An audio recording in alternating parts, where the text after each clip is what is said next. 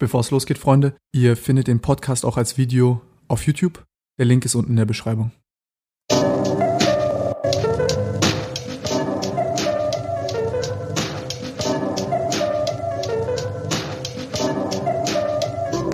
Herr Kommer, bei uns bei den YouTubern äh, gibt es so das ein oder andere Problem, dass wir immer irgendwie in Geldnöte geraten. Wir sind so vom Temperament her ein bisschen wie die Fußballer. Äh, wir geben da sehr gerne Geld aus, dann für Leasing AMGs oder Leasing Ferraris, haben dann so eine bisschen niedrigere Halbwertszeit im Durchschnitt als ein Fußballer und dann kommen die Geldprobleme. Aber eigentlich verdient man so viel Geld, dass wenn man damit halbwegs äh, sinnvoll umgehen würde, man vielleicht auch was hätte.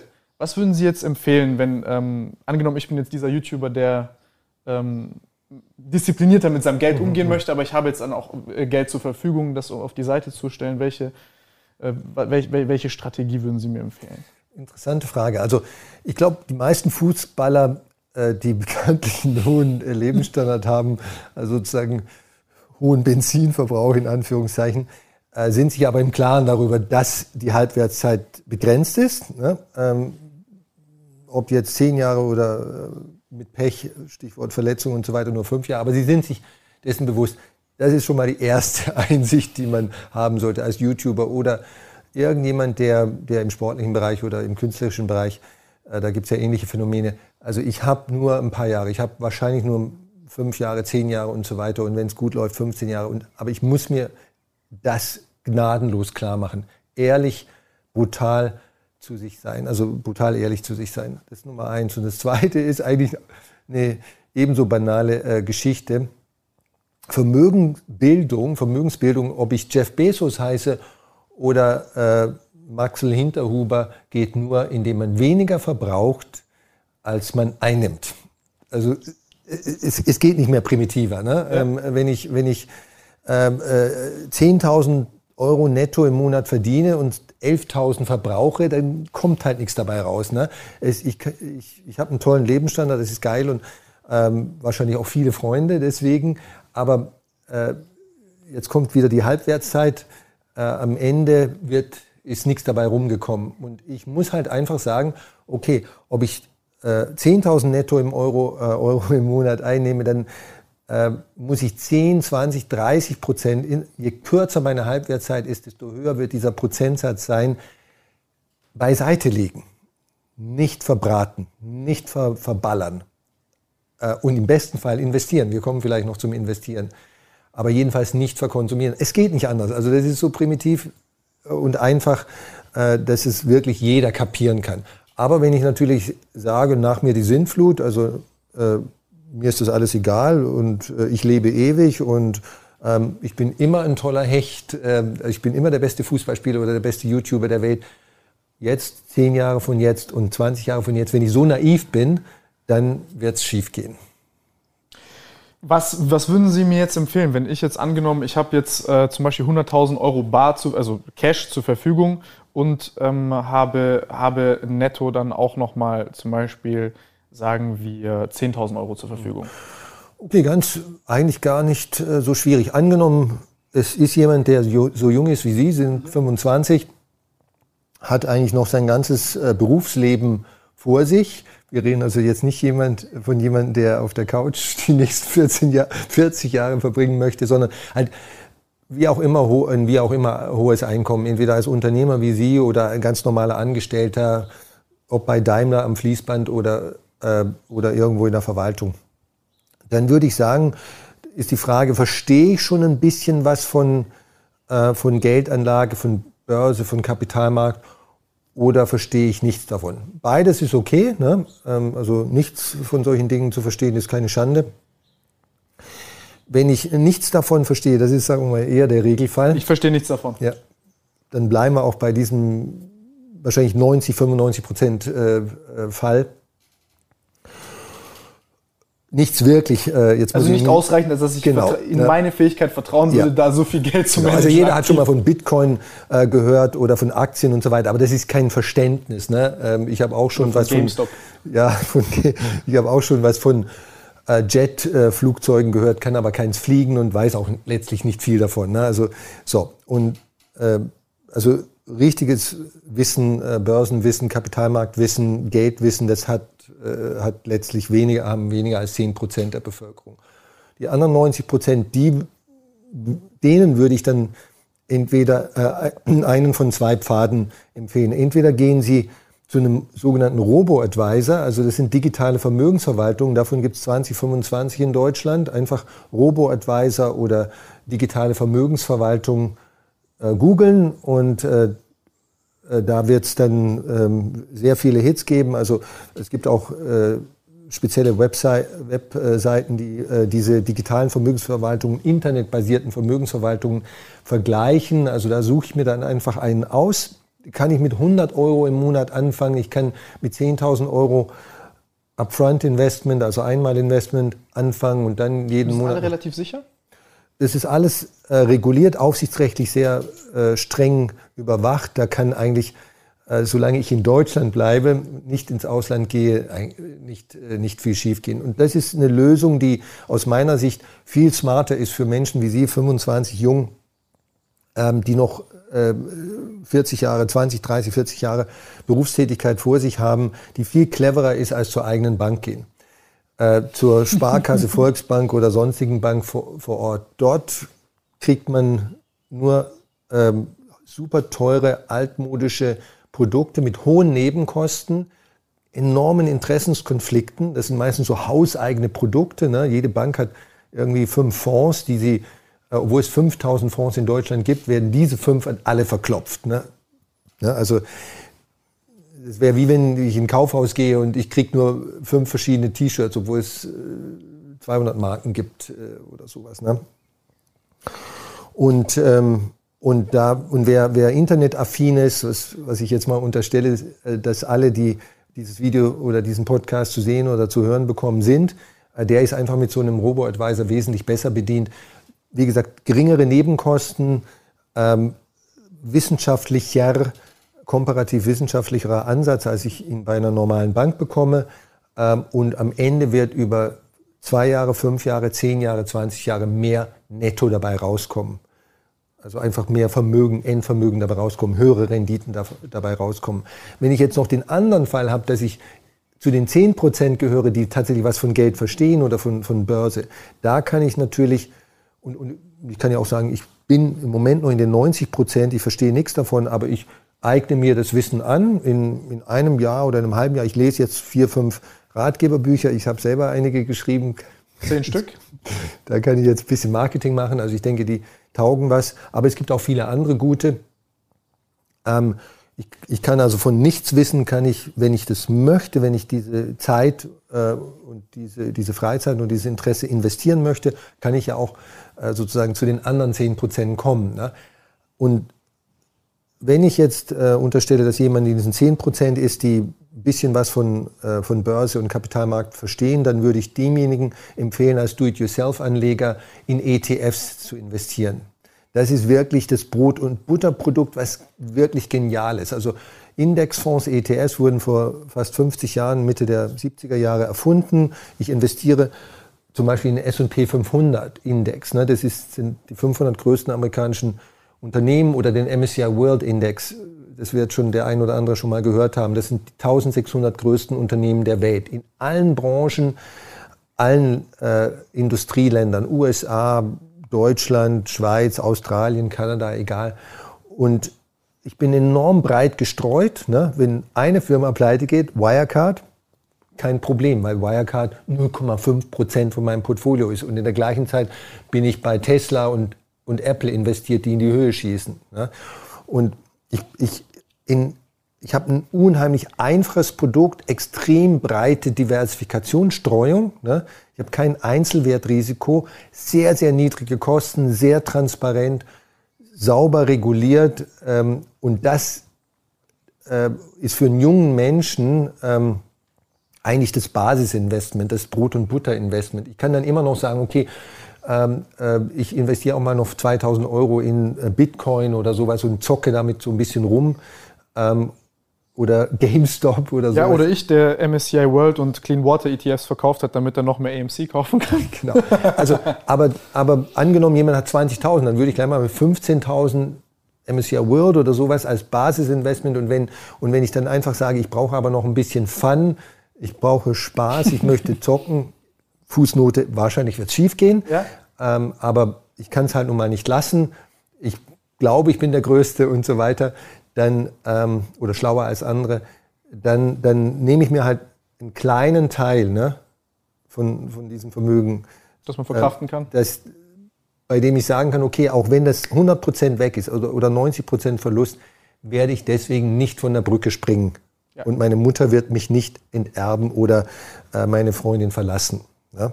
Und ähm, äh, das, das muss ich mir halt vorher im Klaren sein. Also diese beiden äh, Möglichkeiten für, für junge Leute, ähm, einmal Robo, für diejenigen, die sagen, ich habe noch nicht das Wissen oder ich interessiere mich generell nicht dafür, aber ich fange jetzt endlich mal an. Also da schlage ich wieder den Bogen zu dem YouTuber. Ne? Ich knapse 100 Euro im Monat ab von meinem Einkommen. Ne? Oder 50 Euro, das würde auch schon gehen. Ne? Und, und wenn ich eine Gehaltserhöhung bekomme von 100 Euro, dann sage ich, okay, 70 Euro davon verballere ich. Also ich gönne mir auch was. Ne? Ich will ja besser leben. Äh, und ich habe mir die Gehaltserhöhung im Monat, 100 Euro im Monat ja auch verdient. Aber nur 70 Euro. Also 70 Euro besseres Leben im Monat und 30 Euro geht in meinen ETF rein. Und wenn ich das 20, 30 Jahre mache, ist jetzt ja gar nicht mal so kompliziert, dann steht da halt am Ende, stehen da äh, 1, 2, 3, 400, 500.000 Euro. Und ähm, damit kann ich mir einen Traum erfüllen. Ich kann mir ein Haus kaufen, ich kann äh, ein Sabbatical, ein Jahr nichts mehr arbeiten und eine Weltreise machen. Äh, ich kann mich früher äh, zur Ruhe setzen, wenn ich keine Lust mehr habe zu arbeiten und so weiter. Aber von nichts kommt nichts. Also irgendwas müssen die machen und dazu gehört halt eine Entscheidung und dann auch Disziplin, das durchzuziehen. Ja, Disziplin ist, glaube ich, da das richtige Stichwort. Mhm. Aber ähm, wie kann ich mir das jetzt also vorstellen bei diesen äh, Robo-Advisern? Wie genau funktionieren die? Also da gibt es ja bestimmt das, ich nenne es mal Finanzwissen und das wird dort angewandt, aber wie kann ich mir das jetzt vorstellen? Also inwiefern unterscheiden sich vielleicht auch diese 20 ja. Robo-Advisor, die es da zur Verfügung gibt? Gute Frage, ja. Also äh, der andere Begriff für Robo-Advisor ist, ist digitale Vermögensverwaltung. Also wie die das ist erstmal sind die relativ preisgünstig zu, im Vergleich zu einer normalen Bank, vor allem wenn man alle Kosten betrachtet. Zweitens sind sie wissenschaftlich orientiert oder orientierter. Also mit anderen Worten, da wird wissenschaftliche Investmenttheorie hergenommen. Ähm, äh, da werden zum Beispiel wird, geschaut, was sind gute Risiken, sogenannte gute Risiken und was sind schlechte Risiken. Schlechte Risiken im Aktienmarkt oder im, im Wertpapiermarkt sind Risiken, von denen ich statistisch nicht erwarten kann, dass ich dafür auch eine Kompensation, eine Rendite bekomme. Was wäre ein Beispiel für so schlechte Risiken? Ein Beispiel ist, ich kaufe mir eine Kapitallebensversicherung. Also Oma und Opa und Daddy und Mami, die haben alle noch Lebensversicherungen. Also ich hoffe, von den Zuschauern hier haben möglichst wenig eine kapitalbildende Lebensversicherung, weil das ein Schrottprodukt ist. Ja? Aber es ist ein gutes äh, Produkt, um schlechtes Risiko zu erklären. Was macht eine Lebensversicherung, also eine kapitalbildende Lebensversicherung? Ich rede jetzt nicht von reinen Risikolebensversicherungen. Also eine kapitalbildende Lebensversicherung, da, wenn Sie das Pech haben, vorzeitig von Ihrem Ableben Gebrauch zu machen, also zu sterben, kriegt irgendjemand 100.000 Euro oder was auch immer. Und wenn Sie Glück haben und nicht vorzeitig äh, über den Jordan gehen, zum sogenannten Erlebensfall kommen, dann kriegen Sie mit 60 oder wann auch immer das, was Sie da so reingespart haben, plus ein bisschen Rendite. 200.000 Euro, 300.000 Euro, je nachdem, wie groß, wie viel sie einzahlen und wie lange das läuft. Ähm, das Problem ist aber, diese, diese Lebensversicherung kann pleite gehen. Das heißt also, wenn die Versicherungsgesellschaft, ob die Allianz heißt oder Generali oder sonst wie, äh, in den nächsten 20, 30 Jahren in die Knie geht, insolvent wird, bankrott geht, dann könnte es sein, dass ihr sauer verdientes, sauer erspartes in dieser Versicherung weg ist. Angenommen, Sie hätten das gleiche Geld, die 50 Euro im Monat oder die 100 Euro oder 200 im Monat in einen ETF investiert. Der, und dieser ETF ist, eigentlich tut er das Gleiche wie die Versicherung. Der investiert in einen breit gestreuten Wert, in ein breit gestreutes Wertpapierportfolio, also Aktien oder Anleihen oder beides. Die Versicherung macht das Gleiche. Ne? Und zieht dann noch ein bisschen was ab. Genau, also erstmal muss jeder in der Versicherung, der da ähm, ist, der muss ja auch leben. Ne? Die Brunnen müssen auch laufen. Genau, ja, die schönen Gebäude müssen weiterhin instand gehalten werden und so weiter. Also da geht schon mal eine ein dicke, fette Schicht äh, von ihrem Geld weg, äh, das einfach nur für diesen ganzen Versicherungstralala äh, äh, drauf geht zum Finanzieren. Und, und zum Zweiten, wie gesagt, wenn die Versicherung pleite geht, könnte ihr Geld weg sein. Ich sage nicht, dass es definitiv weg sein wird. Es kommt dann immer auf die Einzelsituation, wie der Versicherung, wie schlimm ist der Konkurs sozusagen mhm. äh, an. Aber dieses Risiko, wenn Sie, wenn Sie das gleiche Geld in einen ETF-Sparplan bei einem Robo oder im Do-it-yourself-Modus auf einem Bankdepot äh, investieren, dann haben Sie dieses Risiko, dieses Gegenparteirisiko Versicherung nicht. Stellen Sie vor, Sie haben ein Bankschließfach, tun da Ihre teure, teure Rolex rein, ja, die hat 15.000 Euro gekostet und jetzt geht die Bank pleite. Was bedeutet das für Ihre Rolex? Antwort nichts. Ist immer noch Ihre Rolex. Sie kriegen ein Briefchen von der Bank. Ach bitte, Herr, Herr Gabel, holen Sie bitte Ihre Rolex ab. Wir machen jetzt einen Dönerstand aus dieser Bankfiliale. Ähm, am 31.07. Ähm, schließen wir. Bis dahin müssen Sie Ihre Rolex geholt haben. Aber äh, wie gesagt, die Pleite der Bank spielt keine Rolle. Der Inhalt dieses Schließfaches ist immer ihrer, gehört nicht der Bank. Und so ist es auch bei einem Wertpapierdepot. Äh, selbst wenn die Bank pleite gehen würde, das, was in dem Depot drin ist, gehört Ihnen. Die würden dann einfach sagen, äh, ja, äh, nennen Sie uns ein neues Depot, über, auf das wir diese äh, Wertpapiere übertragen können. Äh, und dann werden wir das übertragen. Ne? Aber das, diesen Vorteil, diesen Sicherheitsvorteil haben Sie bei der Versicherung nicht. Wenn die pleite geht, dann ist ihr Geld weg. Das, äh, das ist, unangenehm. ein Beispiel für schlechtes Risiko. Ne, Sie haben in beiden Fällen ungefähr die gleiche Ertragserwartung, bei der Versicherung sogar noch ein bisschen schlechter, weil höhere Kosten abgehen. Aber bei der Versicherung ist dieses Gegenparteirisiko da. Und das ist schlechtes Risiko, weil es nicht durch irgendeinen zusätzlichen Vorteil kompensiert wird. Es ist sogar, also es ist ein Risiko, das sie unnötigerweise tragen. Ne? Es hat keinen, keine Upside, keinen Nutzen, kein, kein Renditeversprechen, kein zusätzliches Renditeversprechen.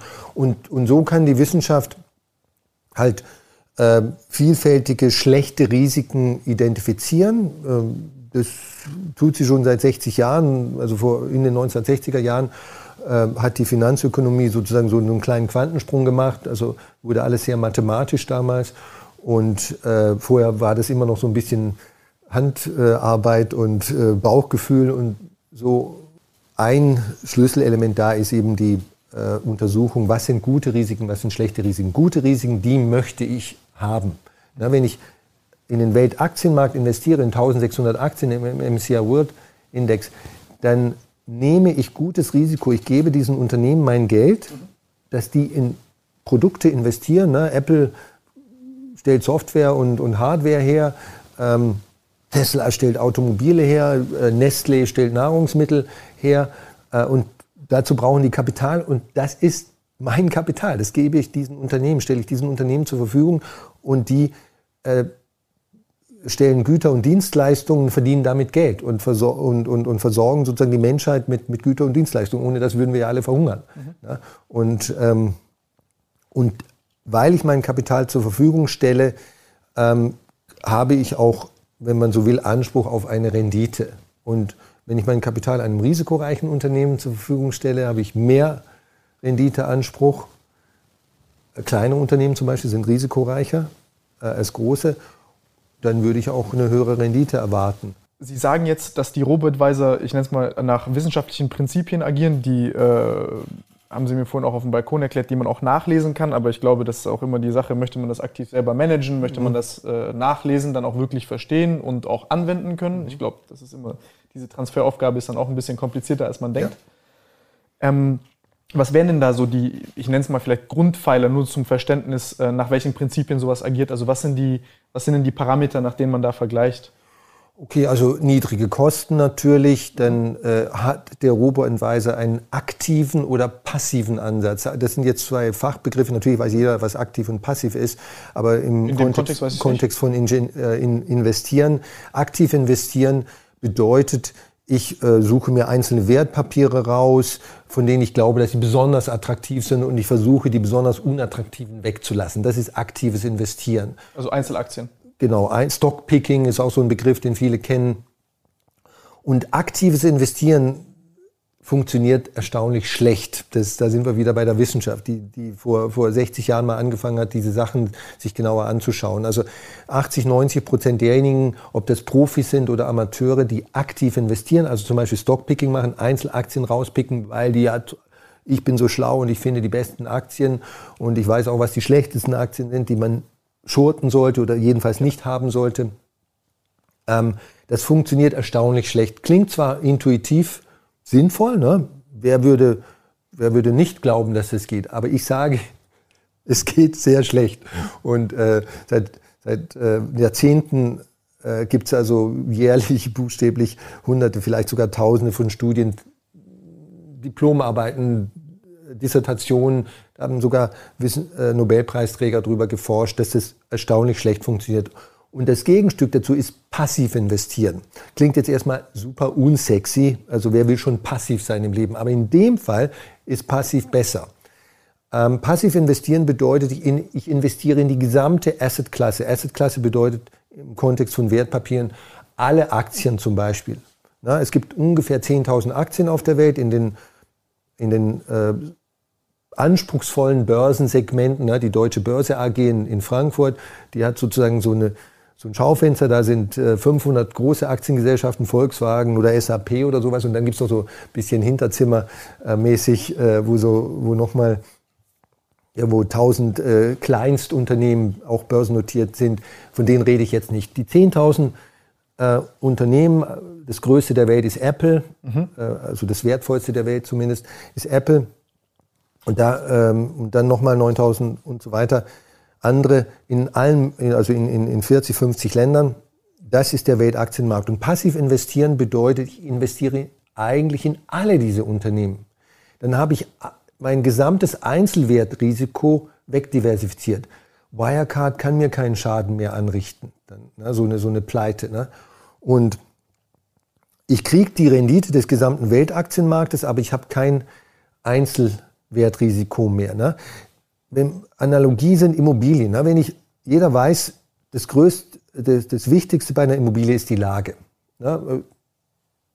Also ein und dieselbe Immobilie in einer unterschiedlichen Lage kann ganz unterschiedlich kosten. Ne? Also hier Gebäude ist immer das gleiche, aber wenn das halt in der Königstraße in Stuttgart steht, äh, wird es äh, fünfmal mehr, zwanzigmal mehr kosten, als wenn es irgendwo äh, im Vorort, keine Ahnung was, oder in Esslingen ähm, ist. Und dies, und Lagen können sich verändern, die können schlechter oder besser werden im Zeitablauf.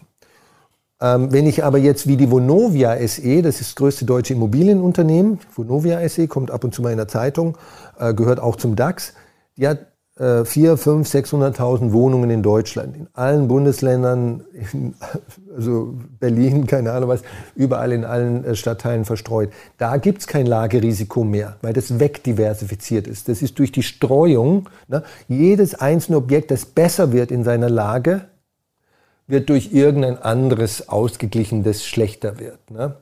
Und Vonovia hat kein Lagerisiko mehr. Also mit anderen Worten, weil, weil wie gesagt, durch diese Streuung das Lagerisiko wegdiversifiziert ist. Und so müssen sie sich und, und kann eigentlich auch dann kein Pech haben mit einer schlechten Lage. Ne? Weil wenn ich 500.000 einzelne Wohnungen habe, dann es lohnt sich auch nicht dann noch großartig, oh, mein Lagerisiko. Ne? Das ist einfach wegdiversifiziert. Und so ist es bei einem globalen Aktienportfolio auch. Ich brauche mir keine Sorgen zum, mehr zu machen, ob Enron, das war auch mal so eine Pleitefirma vor 20 Jahren, innerhalb von drei Monaten im Nichts verschwunden, war, war damals größer als Siemens. Äh, und jetzt in Deutschland äh, Wirecard. Also solche Fälle kommen immer mal wieder vor. Das, das brauche ich nicht, dieses Risiko. Ne? Und das kann ich durch breite Streuung passives Investieren. Passiv heißt super breit streuen. Passiv heißt zweitens minimale Kosten. Ich will super, ich will niemand, ich will nicht, dass die Deutsche Bank an meinem Geld mitverdient. Ne? Ich möchte investieren, ob ich das in Immobilien tue oder in Aktien oder in Bitcoin, verursacht immer Nebenkosten. Ne? Also ich, ich, ich muss immer irgendjemanden bezahlen, der, der mein Depot führt, der meine Kaufaufträge ausführt und so weiter. Also ganz ohne Nebenkosten geht's nicht.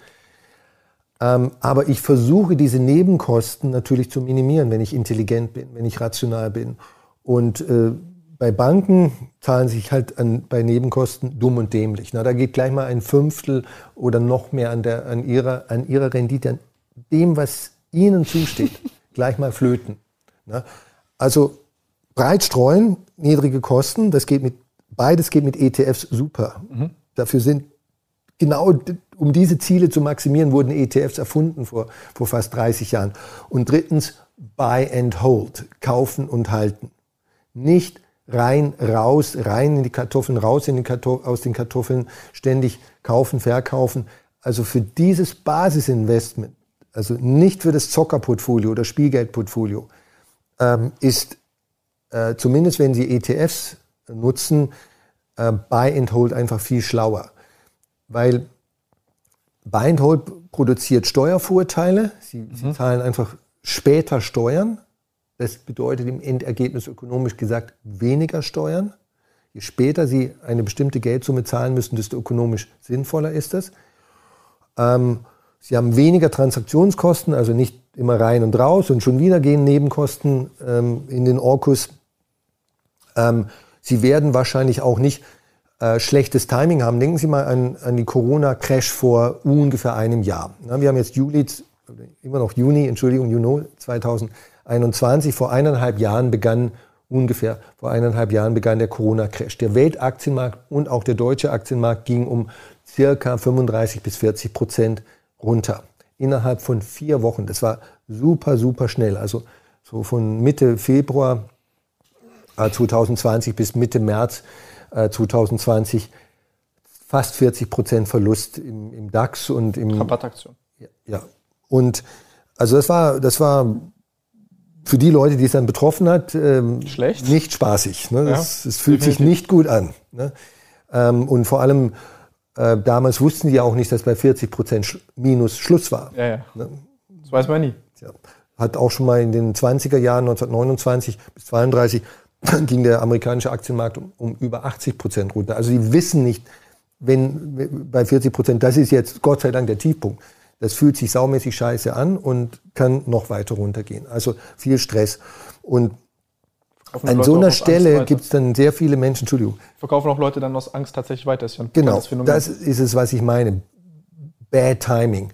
Ja. Äh, und es ist einfach ein, also statistisch immer wieder beobachtetes Ergebnis, dass Leute die Nerven verlieren, ja. weil sie äh, weil sie glauben, oh je, das wird. Und dann lesen sie auch in, in, im, im, Internet, in der Bildzeitung, oh je, die Welt geht unter. Jetzt kommt noch die sonst was äh, Corona-Variante und das Imp, die Impfstoffe, die brauchen zehn Jahre, wenn es schlecht läuft, bis die ersten kommen und so weiter. Das war damals nicht so klar. Ja, ja. Ne? Und dann kriegen halt Leute die Panik und verkaufen. Und dann realisieren sie ihre Verluste, sie zementieren diese Verluste. Ne? Bis zu dem Zeitpunkt sind das ja keine realen Verluste. Genau, erstmal sind es nur Buchverluste. Genau. Ne? Und ähm, ja, Mitte März äh, ging es bekanntlich dann wieder aufwärts und erstaunlich schnell aufwärts. Also heute, äh, weniger als anderthalb Jahre später, stehen die Aktienmärkte deutlich höher als vor dem Corona-Crash. Ne? Und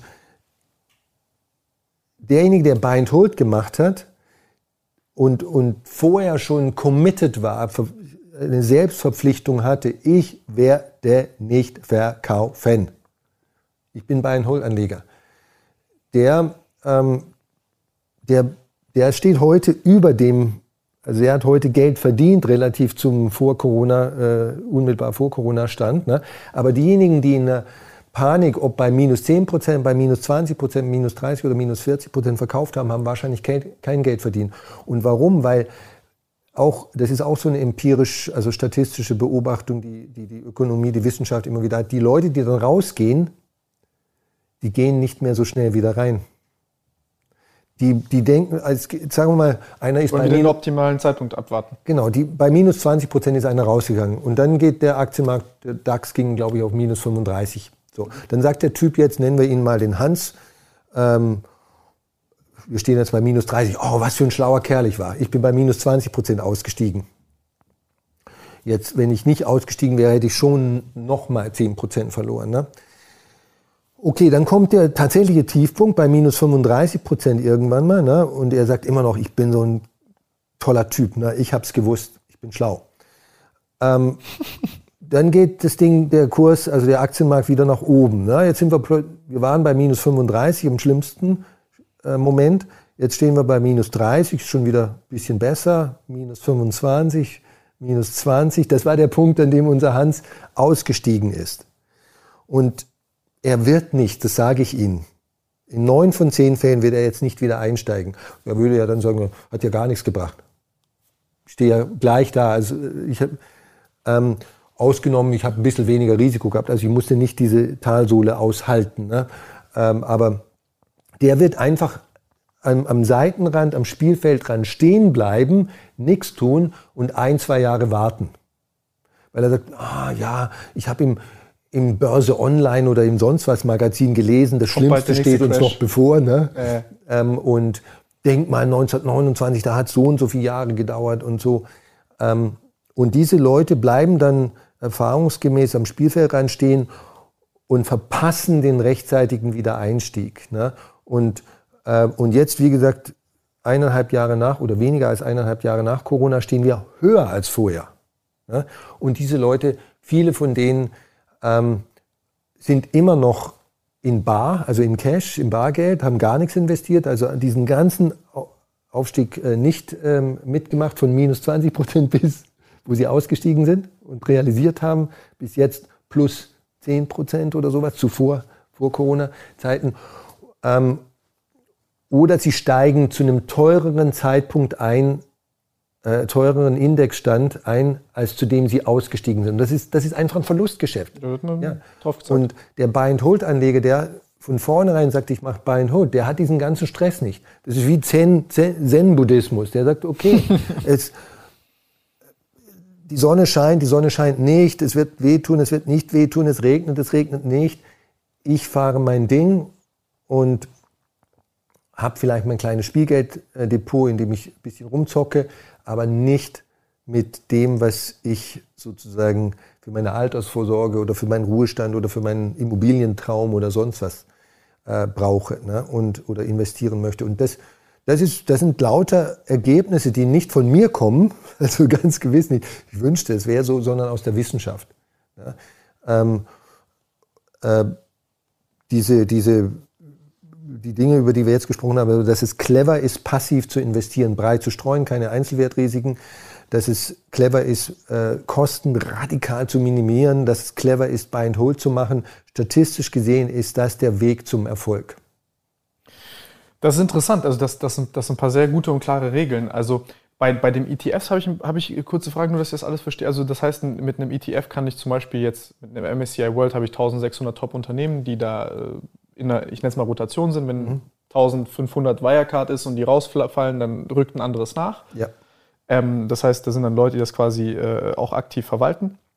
Und ich habe auf der anderen Seite, kann ich jetzt aber auch zum Beispiel sagen, ich kann jetzt ein ETF, kann ich die japanische Videospielindustrie nachbilden, könnte ich jetzt, wenn ich sage, ich wette auf diesen Sektor, dann ist das, ist das, das ist dann wahrscheinlich ein bisschen, gibt, sowas gibt es dann wahrscheinlich auch? Das kann man auch machen, ja, genau. Also es gibt Branchen-ETFs, äh, Themen-ETFs. Ne? Sie können ein, ein Themen-ETF, das wäre zum Beispiel künstliche Intelligenz. Ähm, japanische Videospiele, das ist jetzt schon so kleine Nische. Das war nun ein ja, bisschen überspitztes Beispiel. ETF. Aber solche Themen-ETFs, ähm, Rob Robotics ne, oder, oder äh, künstliche Intelligenz oder Elektromobilität oder nur Wasserunternehmen, weil angeblich Wasser irgendwann mal knapp werden wird auf dem Planeten und so weiter.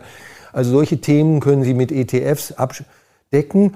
Da würden Sie dann nicht auf ein einzelnes Unternehmen, sondern eben auf hunderte Unternehmen in diesem Sektor ähm, äh, setzen, ihr Geld setzen. Das erspart Ihnen sozusagen die einzelnen Unternehmen auszusuchen und, und, und schafft schon mal eine gewisse Diversifikation, eine gewisse Streuung. Ne?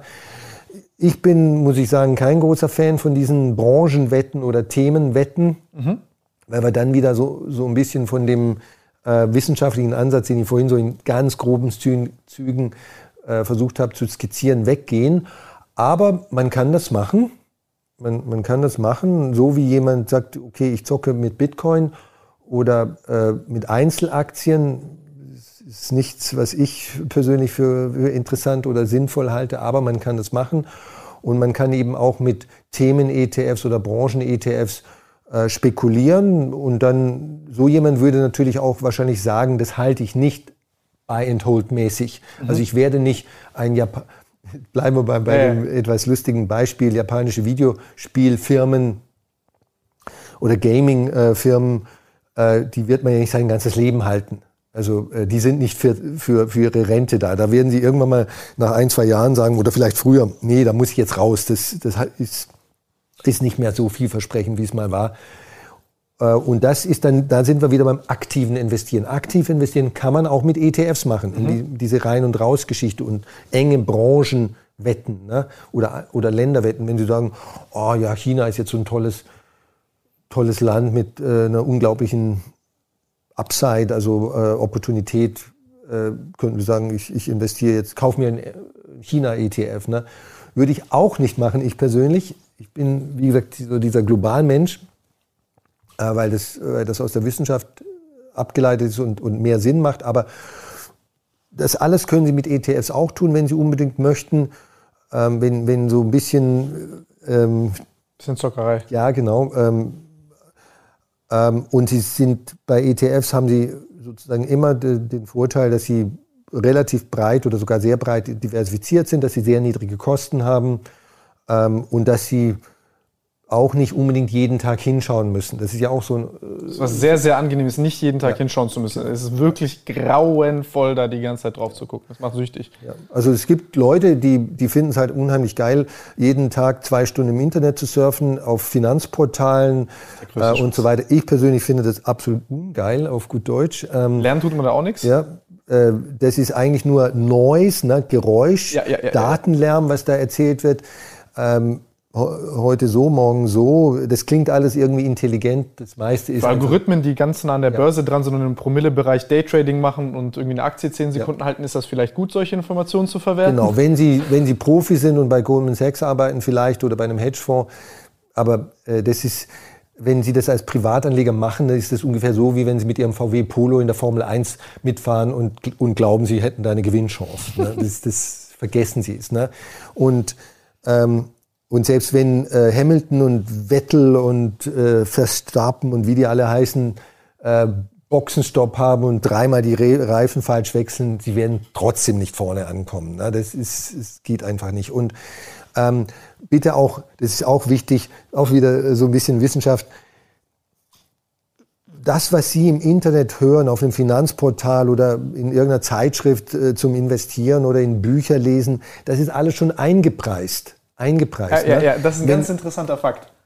Ich gebe Ihnen ein kleines Beispiel. Vor ein paar Jahren ähm, gab es diesen Dieselskandal. Mhm. Da kann sich, glaube ich, die meisten noch erinnern. Ich glaube, das ist auch schon vier Jahre her oder sowas. Bei Volkswagen ähm, äh, fing das an. Also eines Tages war in den Medien, das muss ja irgendwo an einem Morgen im, äh, zum ersten Mal im Radio gewesen sein, Dieselskandal bei Volkswagen. Ja, also äh, es wurde festgestellt, dass äh, Volkswagen irgendwie Manipulationssoftware äh, in, äh, in, die, in die Autos eingebaut hatten oder, oder also dass die Autos nicht so sauber waren, wie sie, wie sie, wie sie offiziell äh, laut äh, Abgasstandards und sonst was ähm, hätten sein müssen. Und, und Sie hören das um 8 Uhr morgens im Radio oder lesen das um 8 Uhr morgens im, im, im Internet. Und es ist wirklich die erste Meldung zu dem Thema. Also weil das gerade eben vor fünf Minuten bekannt wurde, so in der Öffentlichkeit bekannt wurde. Sie haben 50.000 Euro in Volkswagen-Aktien von ihren 60.000 Euro. Sie sagen, um Gottes Willen, denken Sie sich, ne? Sie stürzen zu Ihrem Laptop und sagen, ich hau die alle raus. Also bevor Sie einbrechen, bevor sie äh, crashen. Ne? Und ich sage Ihnen, das bringt nichts.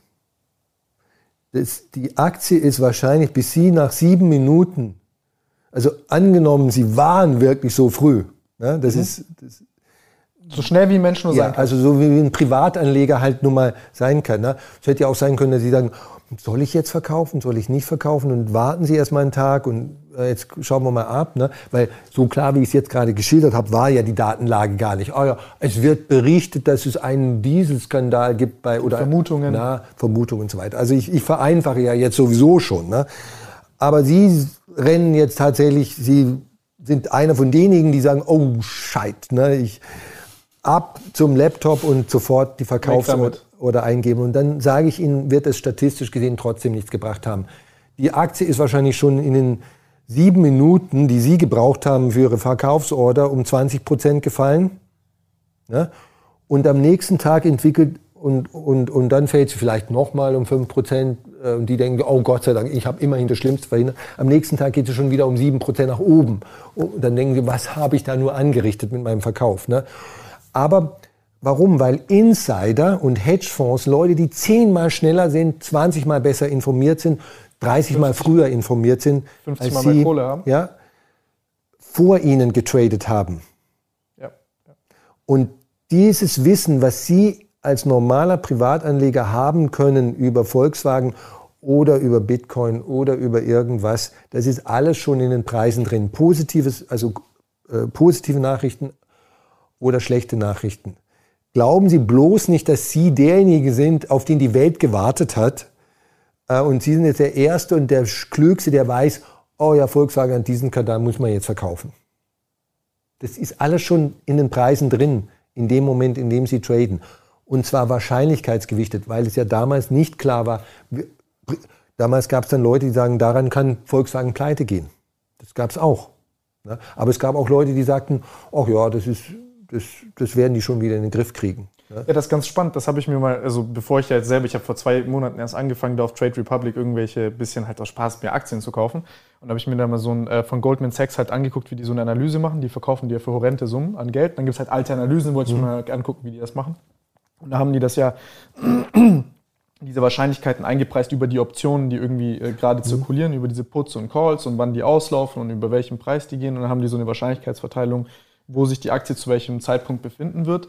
Und dann haben die dort ihren Preis feststehen zum Zeitpunkt. Und das ist so elegant und so eindrucksvoll gemacht, dass ich zu diesem, als ich das einmal gelesen habe, dieses Papier, habe ich gesagt, okay, komme was wolle, mit denen kannst du dich nicht anlegen.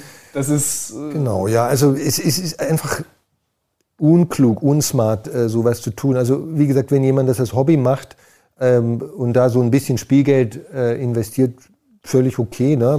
Menschen müssen sich ja mit irgendwas beschäftigen und haben Hobbys und manche sind, machen Sinn, manche machen keinen Sinn. Ähm, das ist alles in Ordnung. Aber wenn es um Investieren geht, investieren, nicht zocken, Vermögensbildung, Altersvorsorge, dann würde ich sowas einfach nicht machen. Ne? Ähm, also wie gesagt, das ist ein Polo in der Formel 1 mitfahren wollen. Ne? Und stattdessen würde ich sagen, okay, ich ich, ich kann über ein ETF, jetzt bildhaft gesprochen, einen Teil aller Teams, Ferrari, McLaren, Mercedes, haben. Und egal wer gewinnt, ich bin immer irgendwie mit dabei. Ne? Und das, ich weiß, die Analogie funktioniert nur bis zu einem gewissen Punkt. Ne? Aber ähm, wenn ich mein Leben mit, aus meinem Leben irgendwas Sinnvolles machen möchte, einerseits im Sinne von Spaß und andererseits im Sinne von Ökonomie, also dann gibt es einfach cleverere Dinge als Zocken. Und ein, also eine, eine gute Sache, darüber haben wir vorhin noch äh, vor diesem äh, Take äh, gesprochen, ist das Thema Humankapital, Human Capital auf Neudeutsch. Äh, das heißt also im Grunde genommen das Potenzial, was das Geldverdienen Potenzial, das ist jetzt ein ökonomisches Konzept, das in einem Menschen steckt, weil er eine bestimmte Ausbildung hat, weil er bestimmtes Lebensalter hat. Also junge Menschen haben tendenziell ein höheres Humankapital, weil sie halt noch länger arbeiten können als ältere Menschen, weil er ein bestimmtes Know-how hat, ein Ausbildungsniveau, weil er eine bestimmte Gesundheit hat. Also gesündere sind natürlich besser dran als nicht so gesunde. Und dieses Humankapital, das kann ich managen, indem ich mich zum Beispiel weiterbilde, indem ich gesund lebe, indem ich Sport treibe, indem ich nicht Kettenraucher bin, nicht Alkoholiker äh, und so weiter. Und da, da spielt die Musik im, im Leben. Also mental und äh, äh, physisch, äh, körperlich äh, einigermaßen gesund zu bleiben. Ich rede jetzt gar nicht von, ich möchte Arnold Schwarzenegger übertreffen.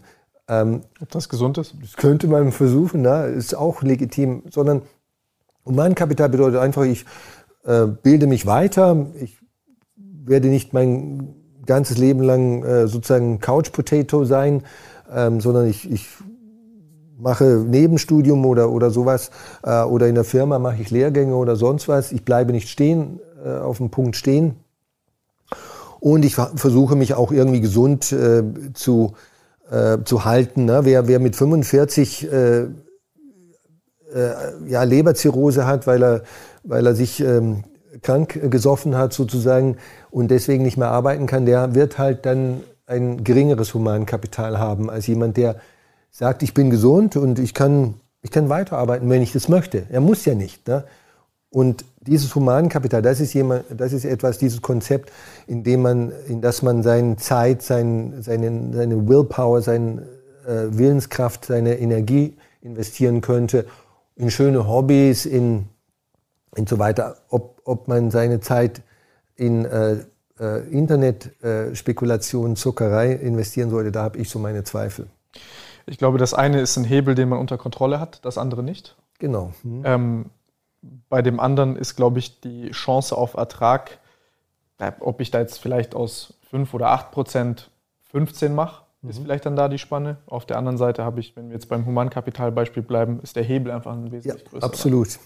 absolut. Das heißt, wenn ich jetzt jeden Tag irgendwelche News lese und sofort an meinem Handy bin ähm, und schnell reagiere, was ja auch vielleicht ungesund ist, auch ein Minus ist auf der anderen Seite, ähm, habe ich auf der habe ich auf der Humankapitalseite einfach die Möglichkeit, vielleicht auch um euch das zu erklären, ähm, wenn ich, ich, ich glaube, vielleicht ein gutes Beispiel, um das schnell zu erklären, ist, das ist im Endeffekt die, also die, die, die, die, das Geld, was ihr verdienen könnt über eure Lebenszeit. Und das Geld, was ihr verdienen könnt über eure Lebenszeit, setzt sich ja ähm, zum, zu, zum größten Teil zusammen über euren Gesundheitsstatus. Also ihr könnt grundsätzlich mal funktionieren, ihr seid nicht krank und ihr seid, ähm, ihr habt irgendein Skill, für den andere Menschen bereit sind, Geld zu bezahlen. Genau, ja oder ihr selber den einsetzen könnt und gewinnbringend äh, äh, machen könnt im Sinne eines Selbstständigen. Und ähm, ich denke, dass hier, egal ob es Sport ist oder ob es äh, Wegbleiben ist von Drogen, einfach nur, ich nenne es mal, ähm, Verhaltensmaßnahmen, die man selber, die, die, die in der eigenen Macht stehen, die, die, zu, die, zu, die zu verwenden und sich selber zu bilden, das äh, führt einfach dazu, dass ihr noch mehr Geld zur Verfügung habt. Weil die Frage ist ja die, ich kann jetzt mich darüber unterhalten, wie kann ich aus 5% 13% machen pro Jahr? Ich kann aber auch fragen, wie kann ich meine Einzahlungsmenge verdoppeln pro genau, Jahr. Und da, und da ist ein viel größerer Hebel da. Da ist, also zumindest wenn man das wissenschaftlich betrachtet. Natürlich kann ich mir irgendwelche äh, auch, auch in, in, Zeitschriften oder im Internet, da gibt es immer irgendeinen äh, Dödel, der, der Multimillionär geworden ist und weil er, weil er äh, ja, ja. Äh, rechtzeitig Bitcoin gekauft hat oder, äh, oder die so und so App entwickelt hat oder, äh, oder äh, äh, Dingsbums äh, Frau geheiratet hat oder keine Ahnung was oder von, von, vom Prinz so und so adoptiert wurde. Aber das ist alles äh, Pillepalle. Das, das passiert in der, im realen Leben nicht. Ne? Und ähm, der Hebel, den Sie haben, ist also viel größer da, wo Sie sagen, die Einzahlungen, also das, das was Sie nicht verkonsumieren, da sind wir ja. bei dem Thema von vorhin, ne? die, äh, das beeinflusst äh, mein, mein, mein Finanzkapital, also das, was ich nach 10 Jahren habe, nach 20 Jahren, nach 30 Jahren, nach 40 Jahren, viel mehr als die Frage, also statistisch gesehen jedenfalls und nicht im Dream, ne, im Traumland, ne, äh, äh, beeinflusst das statistisch gesehen viel mehr als äh, investiere ich jetzt in, in Wirecard oder in Apple oder in, in, in sowas. Man müsste nie alle Informationen ja. haben, um diese Entscheidung überhaupt treffen zu können. Du beschäftigst dich mit einer Sache, äh, also das bringt dir absolut gar nichts. Also wenn, richtig, also man hat zum Beispiel unter, untersucht, ne, äh, da wird bei, eine, bei einer Online-Bank gibt es äh, 50.000 Leute, die im Do-it-yourself-Modus traden. Also traden bedeutet in dem Fall, die mindestens 10 mal ein Wertpapier kaufen oder verkaufen in der Woche. Das ist die Definition. Und dann schaut sich ein Wissenschaftler das an. 50.000 junge Leute oder egal. Und die alle sozusagen aktiv traden. Also, Jetzt bin ich gespannt, was da ja. rausgekommen? 50.000 Leute sind eine Dann Menge bewegt Leute. sich, solche Studien wurden gemacht, dann ist das Ergebnis Nummer eins, im, der durchschnittliche Trader von diesen, also das sind Do-it-yourself-Anleger, ne? ähm, keine äh, berufsmäßigen Goldman Sachs Angestellten, Do-it-yourself Anleger, die aber traden, die viel traden. der durchschnittliche Anleger verdient weniger als ein Buy-and-Hold-Anleger im MSCI World. Feststellung Nummer eins. Und äh, Herr Nagel, solche Studien gibt es wie Sand am Meer. Also wirklich, ähm, das ist heute, wenn sowas neu rausgemacht wird, schon total langweilig, weil, weil vor 50 Jahren diese Ergebnisse schon, schon gefunden wurden. Oder, oder äh, damals war das noch spektakulär, aber inzwischen wurden diese Studien so häufig wiederholt und äh, in Japan, in Deutschland, in den USA ist es immer das gleiche Ergebnis. So. Der durchschnittliche von Anleger von den 50.000 verdient weniger als unser Buy-and-Hold-ETF-Anleger.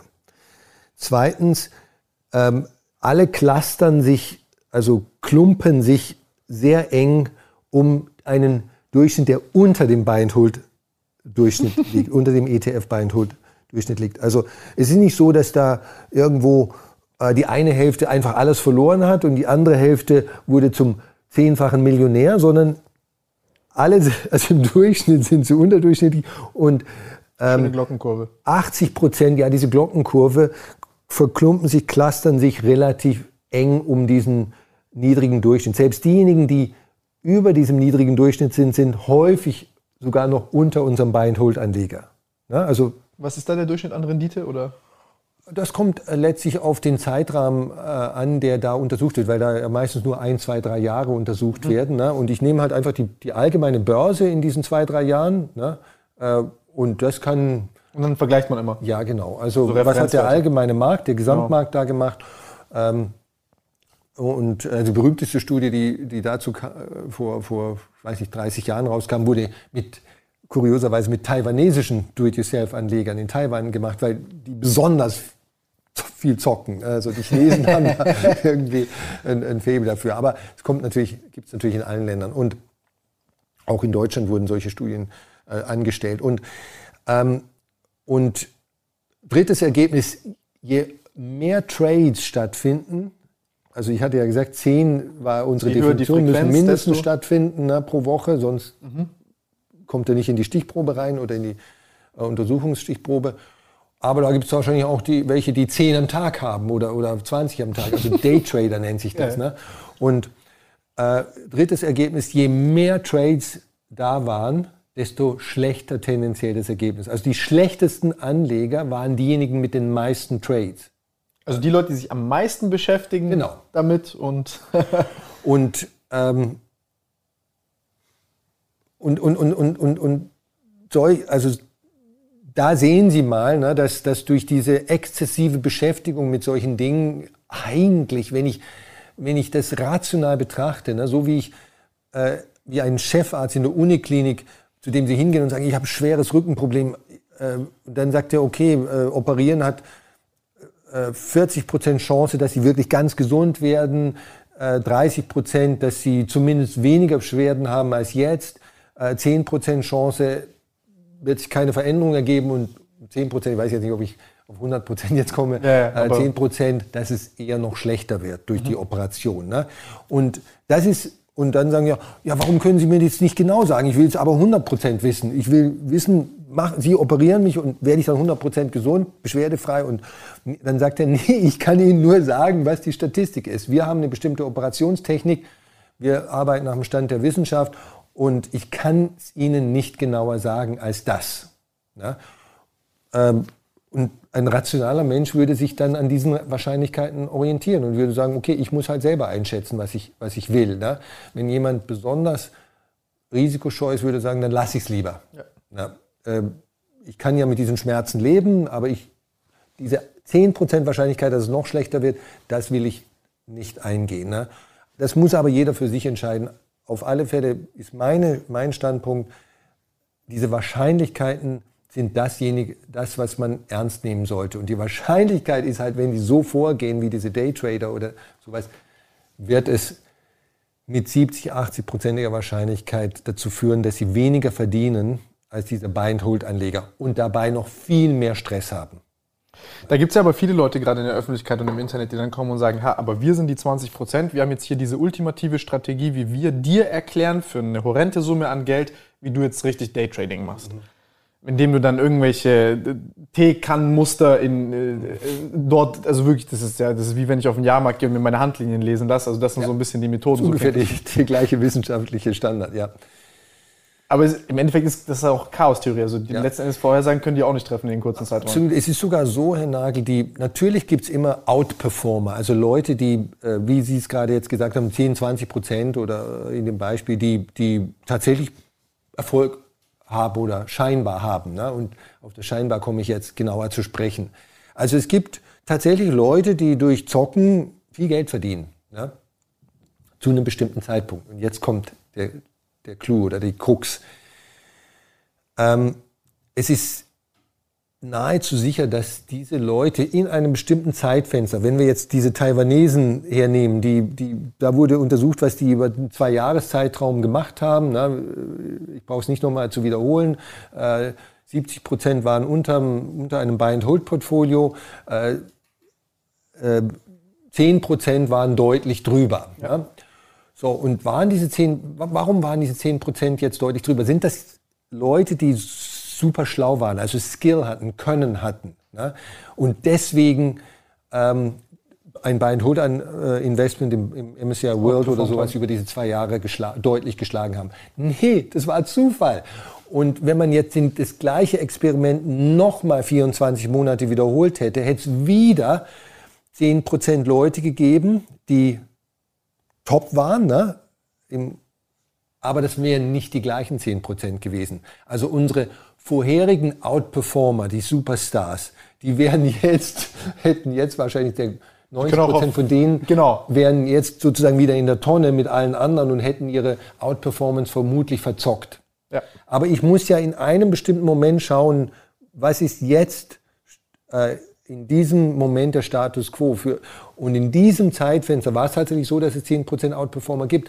Aber diese Outperformer haben diese Performance, diese Leistung nicht aus Können gebracht, sondern aus Glück wahrscheinlich. Ähm, so wie wenn Sie, wenn Sie 10.000 Leute, die einfach nur gut Bergwandern können, so ein bisschen in den Alpen rumspazieren und, ein paar gute Wanderstiefel haben, wenn die 10.000 Euro im Sommer auf 10.000 solche Leute auf den Mount Everest lassen, im gleichen Monat, 10.000, dann sage ich Ihnen, es könnte sein, dass einer davon oder vielleicht auch zwei, ich kenne mich so gut mit Bergsteigen nicht aus, tatsächlich es schafft, auf den Mount Everest zu kommen. Das sind ganz normale Bergwanderer. Ne? Warum? Weil der unglaubliches Glück hatte mit dem Wetter. Und er, hat auch unglaublich, er ist dreimal fast abgestürzt, aber er ist trotzdem nicht abgestürzt. Aber zweites ne? Mal schafft er es nicht. Genau. Wenn Sie, die, wenn Sie nur genügend Leute losschicken, um etwas extrem Unwahrscheinliches zu tun, wird es einer vielleicht schaffen.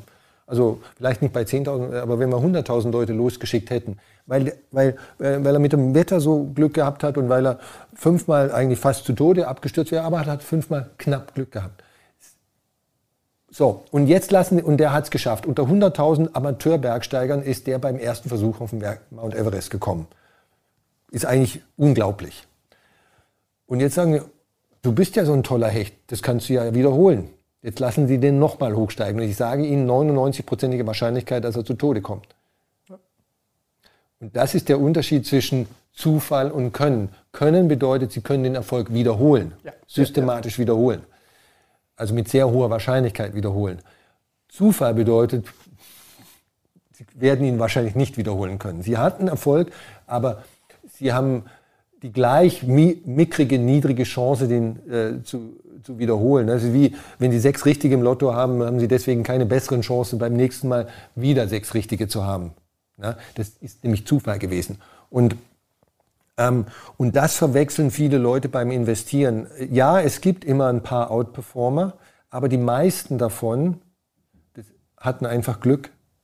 Ja, und deswegen bringt mir das Schauen auf diese Leute nichts. Ja. Das ist wie wenn ich zehn Leute würfeln lasse äh, und dann gibt es einen dabei, einen, der hat viermal eine Sechs hintereinander. Also ich weiß jetzt nicht genau, wie unwahrscheinlich das ist bei zehn Würfen. Müsste ich mal ausrechnen. Ne? Und dann sagen sie, ich würfel jetzt, also ich würfel jetzt, oder ich lasse den jetzt in Zukunft für mich würfeln. Das ist natürlich sinnlos, ne? Weil, dass der vier, viermal die Sechs hatte von zehn äh, Würfen, das bedeutet nicht, dass er das wiederholen kann. Und das ist der große Fehler, den viele von uns machen beim Investieren. Die glauben, dass die Ergebnisse, die sie beobachten, zwangsläufig mit, also die, die, die besonders guten Ergebnisse, die beobachtbar sind, zwangsläufig mit, mit Können zusammenhängen. Und ich sage Ihnen, das ist sehr wahrscheinlich nicht der Fall.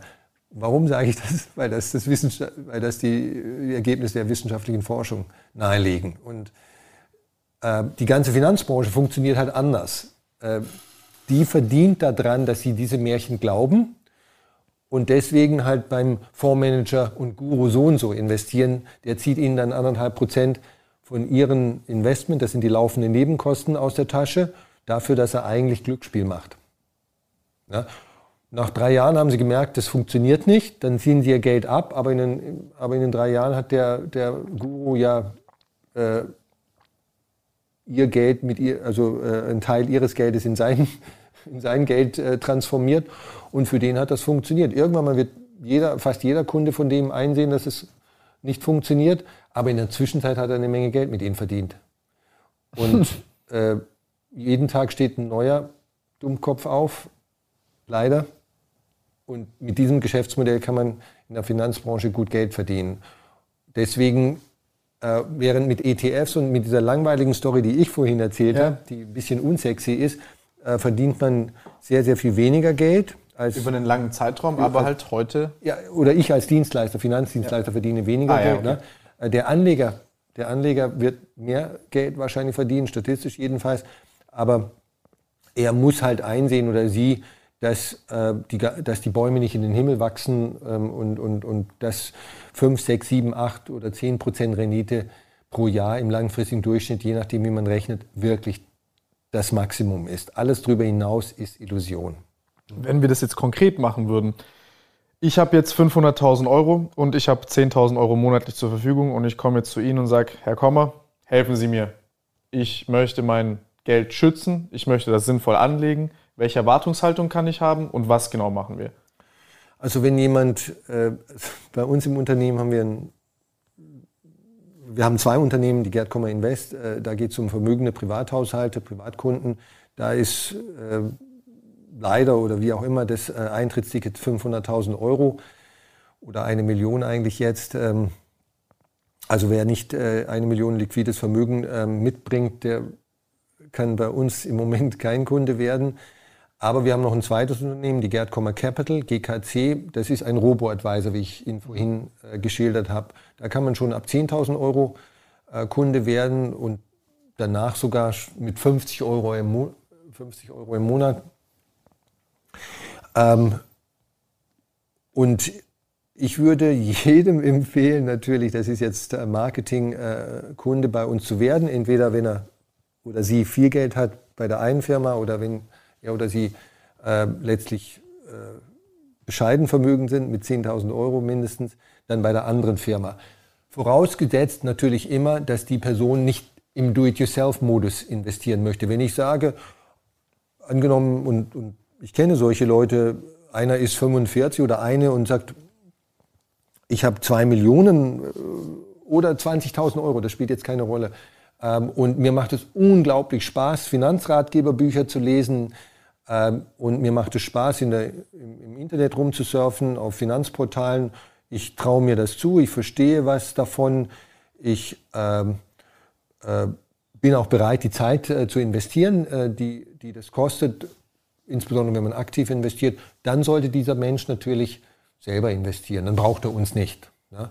Wenn jemand sagt bei einem Auto, ich wechsle gerne meine Reifen selber, dann macht es ja keinen Sinn, äh, wenn er in die Werkstatt zu denken. Ja, wenn er in eine Werkstatt geht und dafür keine Ahnung was 250 Euro hinblättert äh, für, für einen Reifenwechsel oder sowas. Ne? Wenn sie es selber machen wollen und selber können, dann sollten sie es auch selber machen. Ich kann es jetzt aber nicht und ich will es nicht selber machen. Dann brauchen Sie jemand wie uns ähm, und äh, ich kann Ihnen einfach dann nur empfehlen. Also wir sind natürlich nicht die einzigen äh, auf der Welt äh, und es gibt auch andere, die den Anspruch erheben, genauso gut zu sein wie wir oder vielleicht besser zu sein. Aber äh, einen Rat äh, kann ich Ihnen geben, würde ich Ihnen geben, würde ich eigentlich jedem geben, äh, ob das der beste Freund von mir ist oder ein Wildfremder, geh nicht zu einer Bank. Weil bei Banken äh, hochpreisige Produkte mit extremen Interessenskonflikten äh, ver, veräußert werden, verkauft werden. Beratung, was äh, eigentlich geht man ja hin, um sich, äh, wenn man es nicht selber kann, von der Bank beraten zu lassen. Aber Beratung im eigentlichen Sinne des Wortes, so wie das ein Steuerberater macht, ein Rechtsanwalt, ein Unternehmensberater, neutral und objektiv beraten, nicht mit Interessenskonflikten, nicht mit doppelter Agenda äh, äh, hintenrum und so weiter. Also das findet in einer Bank nicht statt. Warum nicht? Weil die Bank ihre hauseigenen Produkte verkaufen möchte. Ne? Äh, das sind zwar nur ein mikroskopischer Bruchteil von allen Finanzprodukten, die es gibt, aber die Bank will halt das ist das Geschäftsmodell. Ne? Und diese Produkte äh, müssen nicht unbedingt die richtigen sein für Sie und das ist sogar sehr unwahrscheinlich, statistisch gesehen sehr unwahrscheinlich. Und dann kommt noch hinzu, dass das typischerweise besonders teure Produkte sind. Also keine ETFs, keine, also ein kleines Beispiel, ein normaler Aktieninvestmentfonds. Nehmen wir den bekanntesten, nein, den größten deutschen Aktienfonds, der heißt DWS Top Dividende. Die DWS gehört zum Deutsche Bankkonzern. DWS Top Dividende. Mhm. Größter deutscher Aktienfonds, aktiv gemanagt. Hat äh, irgendwo so 15, 18 Milliarden äh, Anlagevolumen. Der DWS Top Dividende investiert global in Aktien, ne? so wie der MSCI World ETF global in Aktien investiert. Äh, der DWS Top Dividende kostet 1,5 Prozent äh, per annum. Also von Ihrem Geld wird 1,5 Prozent einbehalten ähm, an Verwaltungsgebühr, Management-Fee, äh, laufende Kosten nennt sich das. Beim MSCI World ETF 0,1 Prozent, also weniger als ein Zehntel. Mit anderen Worten, der DWS Top Dividende ist zehnmal so teuer, mehr als zehnmal so teuer. Die gehen wahrscheinlich in denselben ja. rein und die 1,4, genau. die. Und seine Rendite ist nicht besser als die vom mhm. MSCI World. So, also wenn Sie, wenn Sie das gleiche, die gleiche Leistung beim Anbieter A zehnmal so teuer ist wie beim Anbieter B, wo würden Sie hingehen? Also ich meine, das ist ja ein No-Brainer. Also dann, dann rein in GameStop. Ja.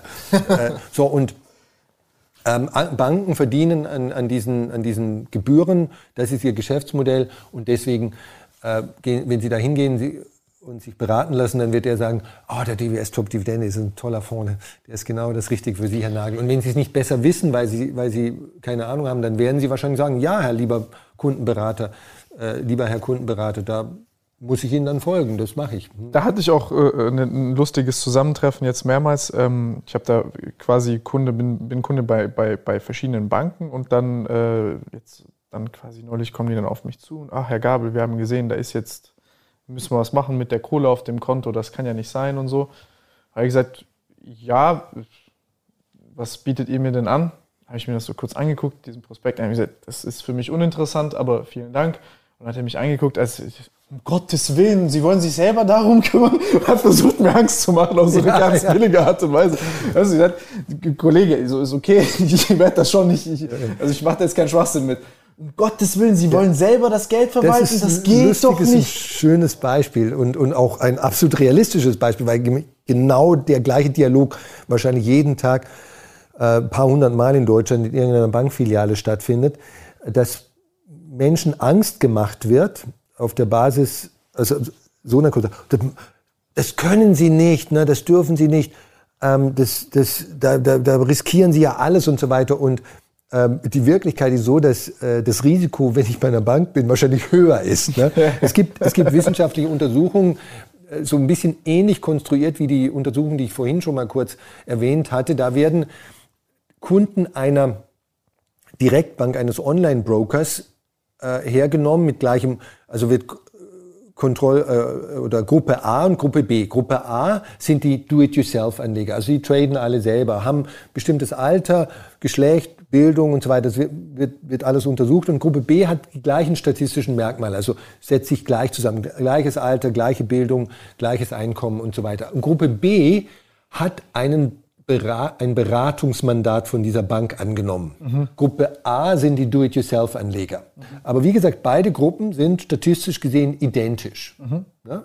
So wurde das Experiment, die Studie. Selbe Population, ja, alles gleich, bis auf das Beratungs... Wie gesagt, gleiche Bildung, gleiche Einkommen. Die füllen ja so einen Fragebogen aus, welche Erfahrungen haben sie mit äh, Finanzprodukten und so weiter. also nach allem, nach wissenschaftlichen Standards wird versucht, diese beiden Gruppen so identisch äh, wie möglich zu machen. So wie bei einer äh, ähm, klinischen Studie bei Medikamenten und so weiter. Da habe ich auch eine äh, Gruppe A, die das Medikament mhm. kriegt und eine gleiche Gruppe B, die das Medikament nicht kriegt. So. Und der Unterschied hier ist, also die beiden Gruppen sind identisch. Gruppe A ist, ein, ist Do-it-yourself. Die kaufen alle ihre Wertpapiere und ihre Investmententscheidungen treffen sie alle selber. Und Gruppe B hat ähm, ein Beratungsmandat, einen Betra Beratungsvertrag mit der Bank abgeschlossen. Also die richten sich nach den Ratschlägen, den Investmentratschlägen jetzt bin Bank. Ich gespannt. So. Was glauben Sie jetzt, kommt bei der durchschnittlichen Rendite dieser beiden Gruppen A und B raus? Sie ahnen schon, was ich sagen möchte. Gruppe A, die Do-it-yourself-Anleger, sind im Durchschnitt die besseren Anleger, haben eine höhere Rendite.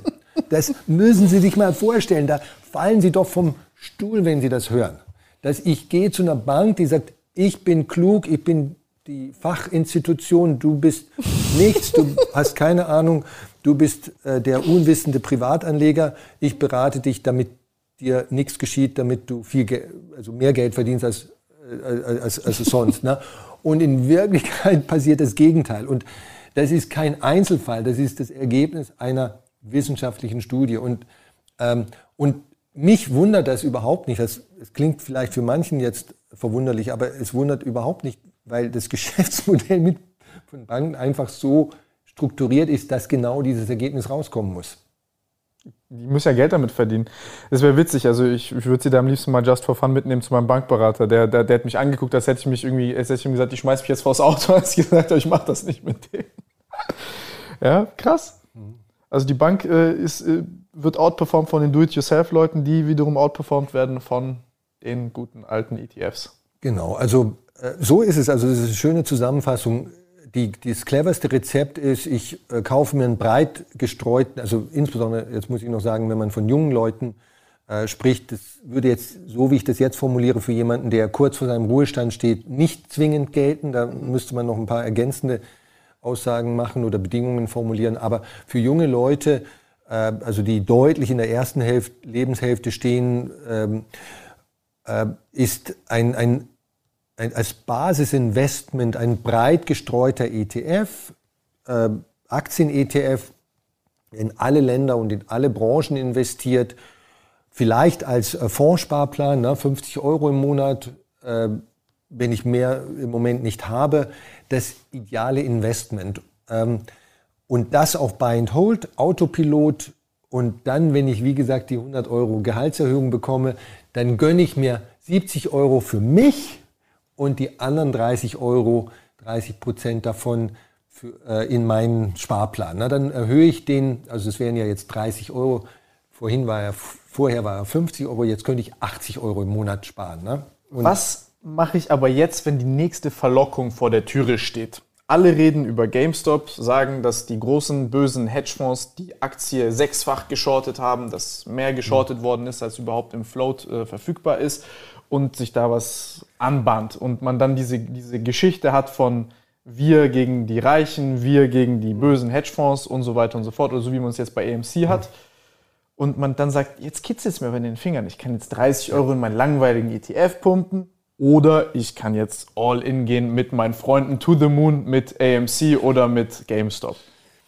Ja, das ist äh, wie so oft im Leben die Versuchung. Ne? Das ist die, der, der tolle Cocktail. Ich bin schon ziemlich angedödelt, aber äh, meine Freunde sagen, ja, jetzt noch ein. Oder, also Versuchung oder beim Essen, ne? wir alle kennen das. Ähm, Versuchung gibt es im Leben überall. Ne? Und, mhm. und Versuchen bedeutet immer, dass, dass die Versuchung schön ist, attraktiv ist ne? oder, oder für mich ein, ein Reiz hat. Sonst wäre es keine Versuchung. Ne? Und die Situation werden wir also ständig haben.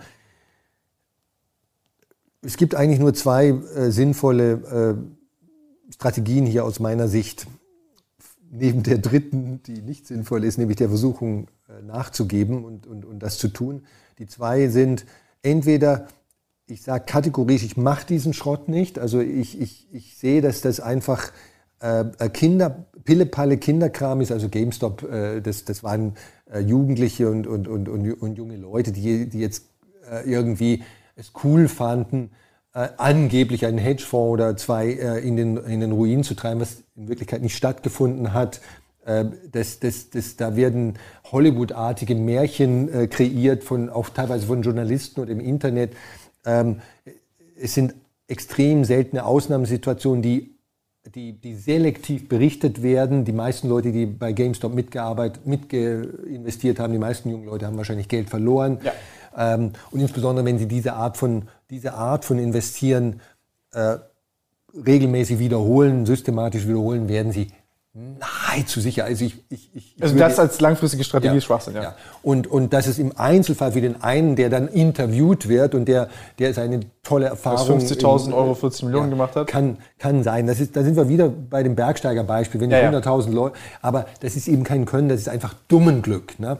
Tut mir leid, wenn ich das so krass ausdrücken muss. Und daran sollten wir uns, wenn wir intelligente Menschen sind, ähm, nicht, orienti nicht orientieren. Ähm, wenn ich aber, weil mich einfach der Kittel oder ich weiß nicht, was äh, juckt oder. aber das, das Interessante, kurz, wenn ich, wenn ich kurz darf, ist, ähm, also ja, ich, ich bin da vollkommen Ihrer Meinung, dass also so summa summarum langfristig betrachtet ist das Schwachsinn und da entsteht kein Wert. Mhm. Also, ne? Ja. Aber Sie haben ja auch gearbeitet ähm, in, in, in, in, also auch als Investmentbanker, so ich das verstanden habe. Und äh, da interessiert mich auch diese Sicht, weil man denkt ja einerseits, okay, jetzt bin ich hier und ich arbeite äh, als Investmentbanker, ich verstehe, wie sich so ein Wert zusammensetzt, ich verstehe, dass das alles da eingepreist ist und ich kann jetzt ungefähr eine Forecast machen und ich kann, ich habe eine Analyse, ich weiß, was jetzt der tatsächliche Preis ist dieser Aktie.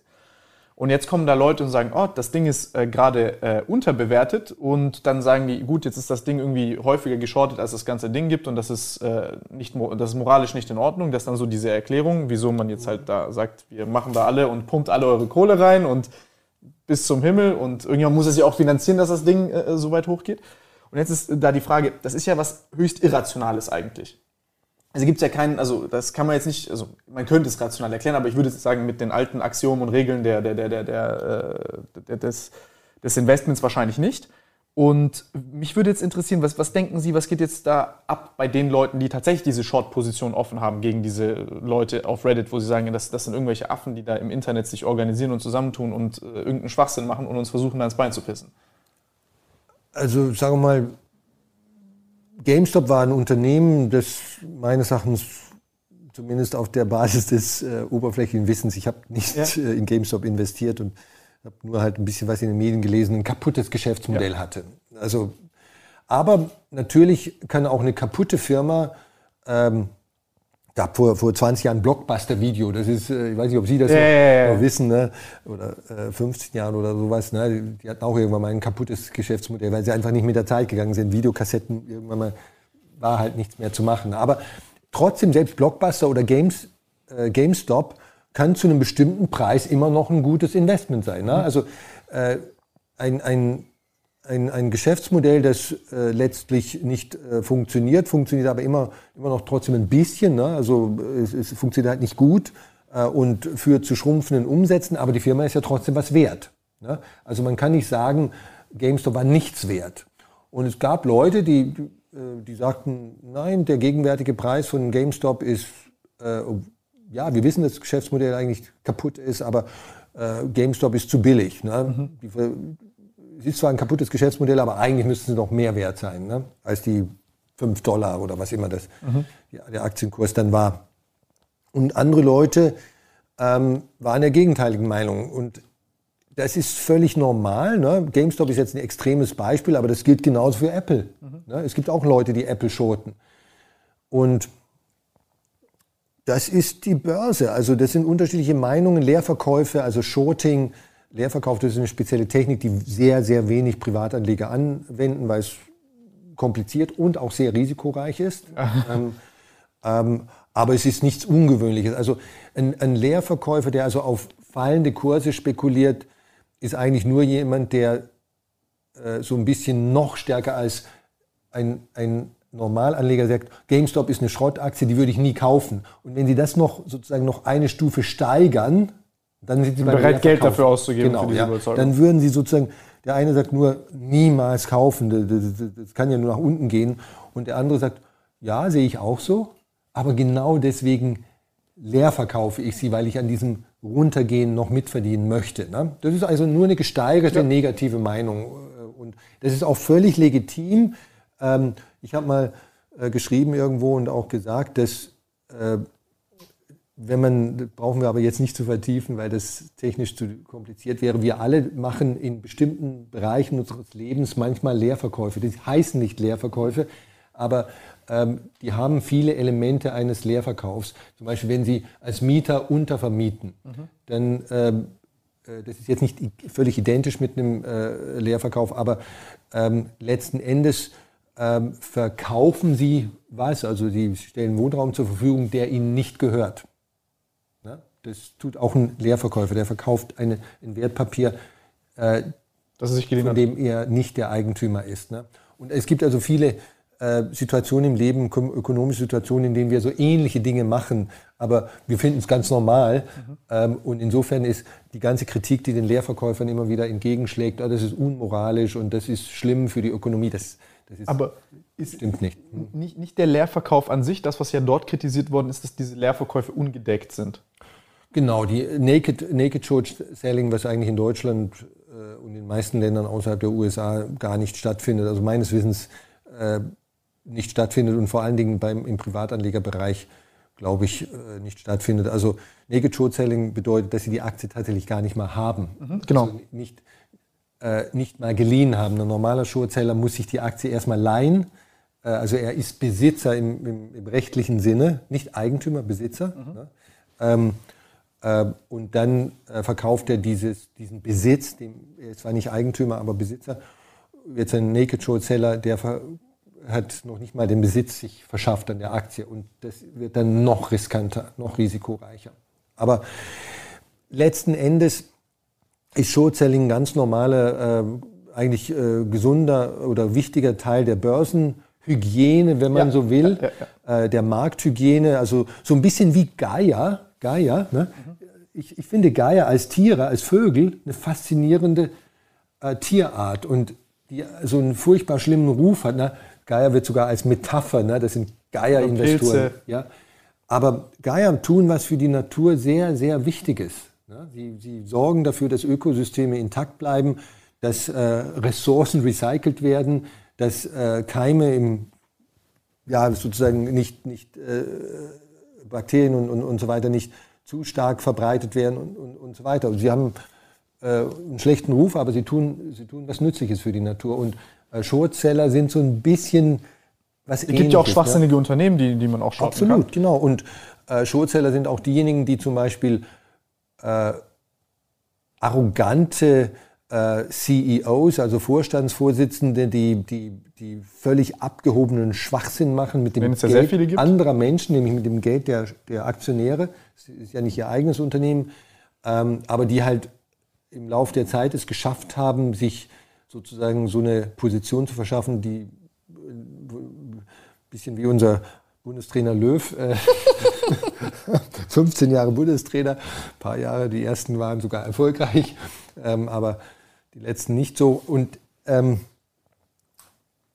das, äh, da können Shortseller bei äh, diesen arroganten äh, CEOs und, und, und, so weiter, die können sie sozusagen, im Englischen würde man sagen, cut down to size, also den mhm. ähm, äh, auf die enormen Druck ausüben, dass die dann endlich rausfliegen äh, oder, oder die Chance zumindest sich da, dazu erhöht. Und das ist eine legitime und gute Sache. Ne? Kontrolle über äh, größenwahnsinnige und eigensüchtige äh, Vorstandsvorsitzende oder Unternehmen, die, die äh, letztlich nur noch Ressourcen verplempern, ne? wie ein bestimmter Stahlkonzern in, in Deutschland, äh, der, der vor 100 Jahren aufgebaut wurde und in den letzten 30 Jahren geht es nur noch bergab. Und ähm, äh, wahrscheinlich wäre es besser, das Unternehmen zu zerschlagen und, und äh, kleinere Bestandteile äh, daraus zu machen, die dann wieder überlebensfähig wären. Ne? Ja, das Short-Selling ist interessant. Ja, nee, das, das, was die dort kritisieren, sind diese äh, Naked Shorts und äh, ja, nee, war, war, war super interessant, das mal so ein bisschen sich dann anzugucken, wie diese, wie diese Squeezes dann funktionieren, in denen tatsächlich eigentlich kein Wert entsteht, aber äh, man dann meint, man ist Teil davon, den bösen, bösen Hedgefonds-Leuten ans Bein zu pissen.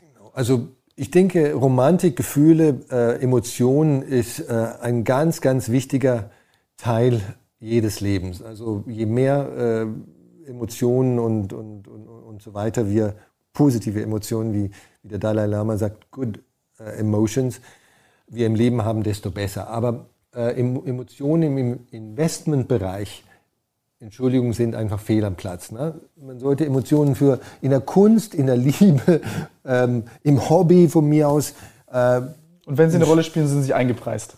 Genau. Und, und, und wenn es darum geht, zu investieren, nicht zu zocken, dann sollte man ultra rational an die Sache rangehen und sich nicht von äh, Gefühlen und Emotionen leiten lassen. Ich, noch ein letztes Beispiel. Ich habe mal ein, ein, Investmentbuch zu Immobilien gelesen. Also ich selber habe auch zwei Immobilienbücher gelesen und 50, 60, 70 äh, Immobilienbücher gelesen.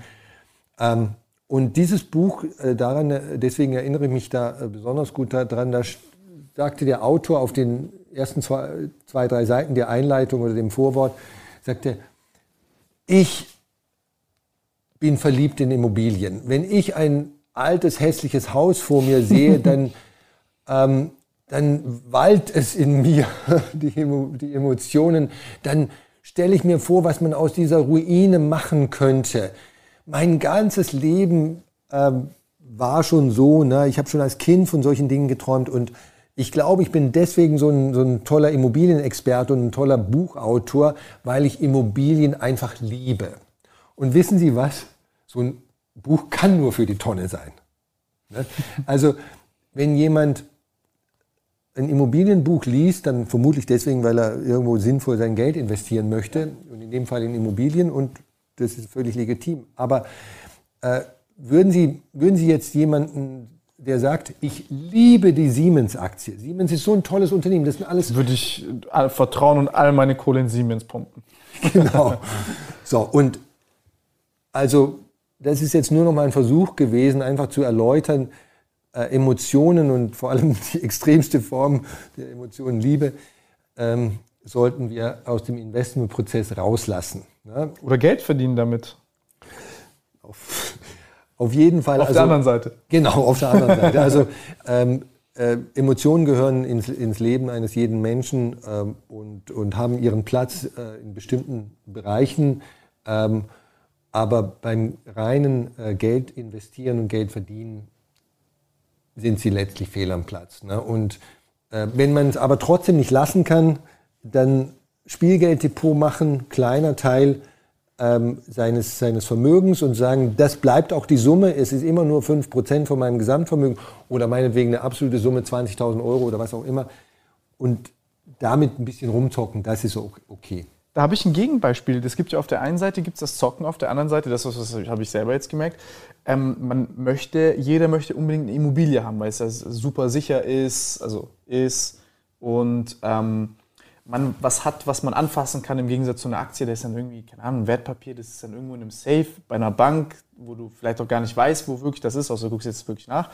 Ähm, und wie, wie kann ich mir das vorstellen? Also das, das, das, einerseits mit ETFs oder jetzt auch mit, mit, mit den Immobilien, da stecken zwei verschiedene Fragen drin. Ähm, sind die überbepreist? Also sind, sind die zu teuer im Moment? Äh, verdiene ich damit tatsächlich auch so viel Geld? Also ich habe das jetzt mal bei Immobilien so ein bisschen mal durchgerechnet, als ich dann jetzt mal geguckt habe, okay, was gibt es denn da? Habe ich gesehen, Jesus Christus, also 95 Prozent der Dinge, die da angeboten sind, damit machst du ja nur Geld kaputt. Ähm, und ich kann nur Plus und Minus, viel mehr kann ich auch nicht, aber also das ist mir dann halt aufgefallen. Und da frage ich mich halt jetzt, ähm, was zum Teufel soll ich machen? Also ich hätte schon gerne irgendwie eine Immobilie, was, was etwas Cooles ist, aber das ist jetzt die Emotion, die, die, die Sicherheit, die man da so ein bisschen sieht oder meint zu sehen, die aber gar nicht da ist. Tolles Stichwort, Herr Gabel. Also äh, Immobilien oder kaufen oder mieten.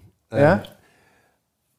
Im August, also in zwei Monaten, kommt, mein, äh, kommt die dritte Auflage meines Buches Kaufen oder Mieten raus. Da geht es genau um dieses Thema. Ne? Also ähm, ist eine Immobilie zur Selbstnutzung, darum geht es jetzt hauptsächlich erstmal in dem Buch, äh, nicht äh, zur Vermietung. Äh, ist es ein gutes Investment und äh, wie kann ich prüfen, ob es ein gutes Investment ist? Relativ zur Alternative, Das ist das, was Sie angesprochen haben, nämlich nicht eine Immobilie zur Selbstnutzung zu kaufen, ob Wohnung oder Haus, sondern Mieter bleiben und stattdessen das Geld, was ich sonst in die Immobilie gepumpt hätte, in ein ETF-Portfolio investieren.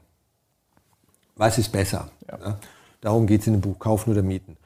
Und äh, statistisch gesehen in den letzten 50 Jahren ähm, in Deutschland war in den meisten Zeitfenstern, ne, also hier muss man auch wieder von Zeitfenstern rechnen. Ich kann ab 1970 rechnen, zum Beispiel äh, 29 Jahre oder 30 Jahre. Warum 29 oder 30 Jahre? Weil so lange die typische Immobilienfinanzierung geht. So lange braucht der typische deutsche Haushalt, um seinen Immobilienkredit abzuzahlen. Und die allermeisten Immobilien werden auch äh, mit Kredit äh, gekauft oder auf äh, Kredit, auf Pump äh, gekauft, teilweise jedenfalls. Und ähm, dann habe hab ich mir äh, das schon die dritte Auflage, das habe ich schon vor ein paar Jahren mal angefangen, also praktisch alle Szenarien. Ich fange im Jahr 1970 an und schaue mir an, was jemand äh, dann verdient hätte im Sinne von Endvermögen, äh, wenn er eine Immobilie damals gekauft hätte, eine durchschnittliche Immobilie in Deutschland, im Vergleich zu jemandem, der diese gleiche Immobilie gemietet hat und stattdessen sein ETF-Portfolio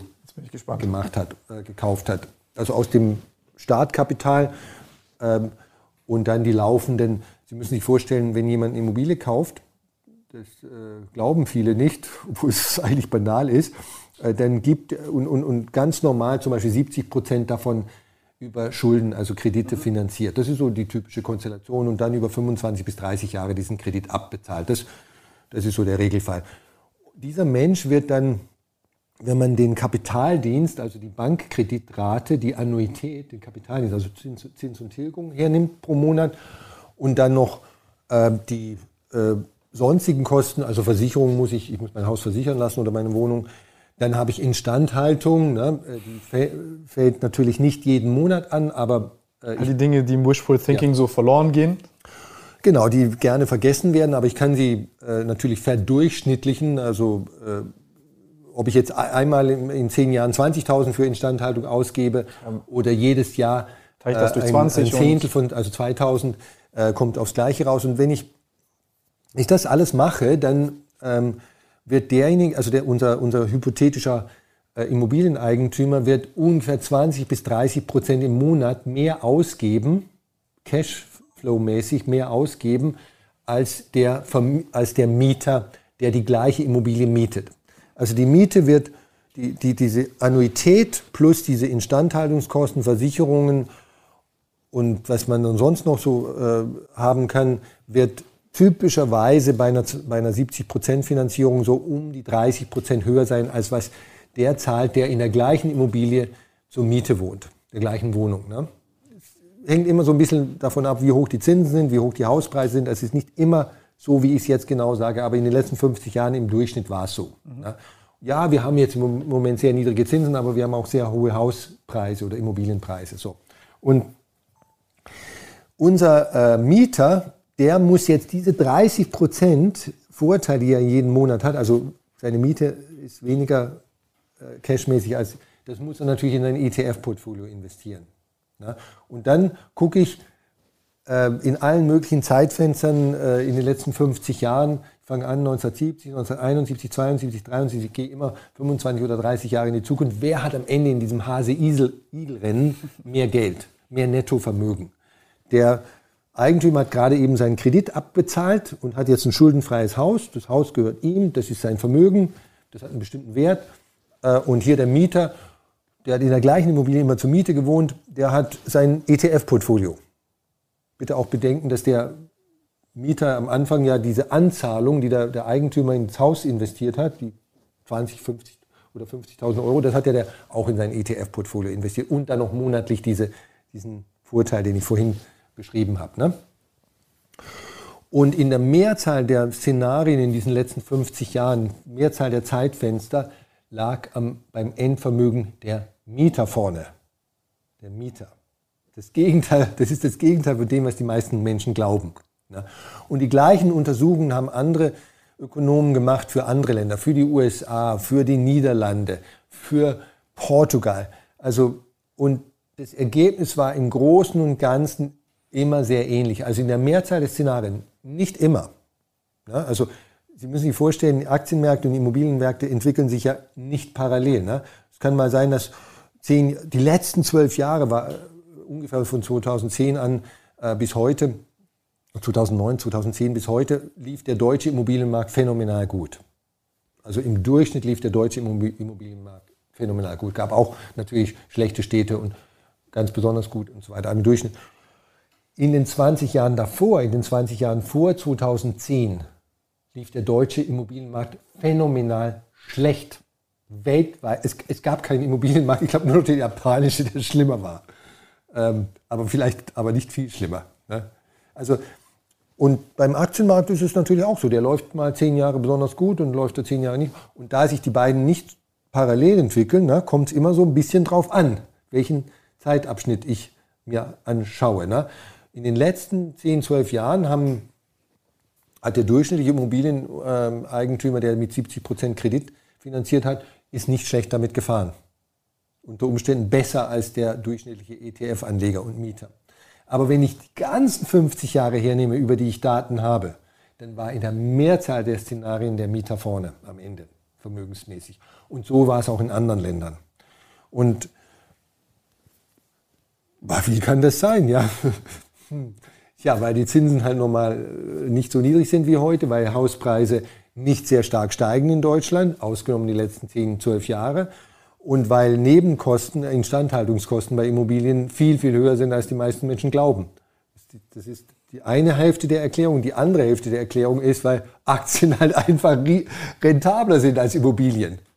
Verstehen Sie? Ja. Also die, die, als, wenn ich die letzten 120 Jahre hernehme, darüber haben wir gute Daten, in allen Ländern, dann gibt es halt nichts Rentableres als Aktien. Und Immobilien sind halt nicht so äh, rentabel. Aber das einzelne Objekt oder die einzelne Zeitspanne, da kann es mal anders aussehen. Ne? Da kann es andersrum das sein. Das kann dann fluktuieren. Und, ja. und wenn ich natürlich falsch rechne oder gar nicht rechne und einfach nur träume, dann kann jedes Ergebnis ist eine gute Lage, das wird schon mehr wert sein. Ja, oder. Ja, mein Bruder kann Hausmeister machen. Genau, ja. Und, und ich suche mir natürlich nur die tollen Objekte raus, die ganz besondere Renditen haben. Verstehen Sie, ne? Die, diese, äh, es gibt ja in Deutschland keine schlechten Immobilieninvestoren. Alle, sind, alle kaufen immer nur die besten Objekte. Ja. Und also auf der Basis ist natürlich jeder ein toller Investor. Und äh, wenn, Sie, wenn Sie Menschen fragen, das wurde auch schon untersucht, äh, bei der Cocktailparty oder Gartenparty oder der sonst was Party und äh, dann fragen sie jemanden, ähm, äh, ja, wie bist du eigentlich mit deinem, mit deinem, du hast doch, du hast dir doch vor zehn Jahren eine Wohnung gekauft, wie ist denn das gelaufen? Angenommen, das ist ein Freund von, von Ihnen oder sowas, dann, dann, dann wird, er, wird die Antwort, wird typischerweise eine von zwei Antworten sein. Die eine Antwort wird sein, das war, eins, das war eine der besten Entscheidungen in meinem Leben. Also wirklich, also wir haben, wir haben wirklich sehr gut dran verdient. Zahlen, ja. Also kann ich dir jetzt, wenn Sie dann Zahlen wissen wollten, dann werden Sie keine. Aber bekommen. war phänomenal gut. Ja, ja. Glaub mir, Bruder, alles gut.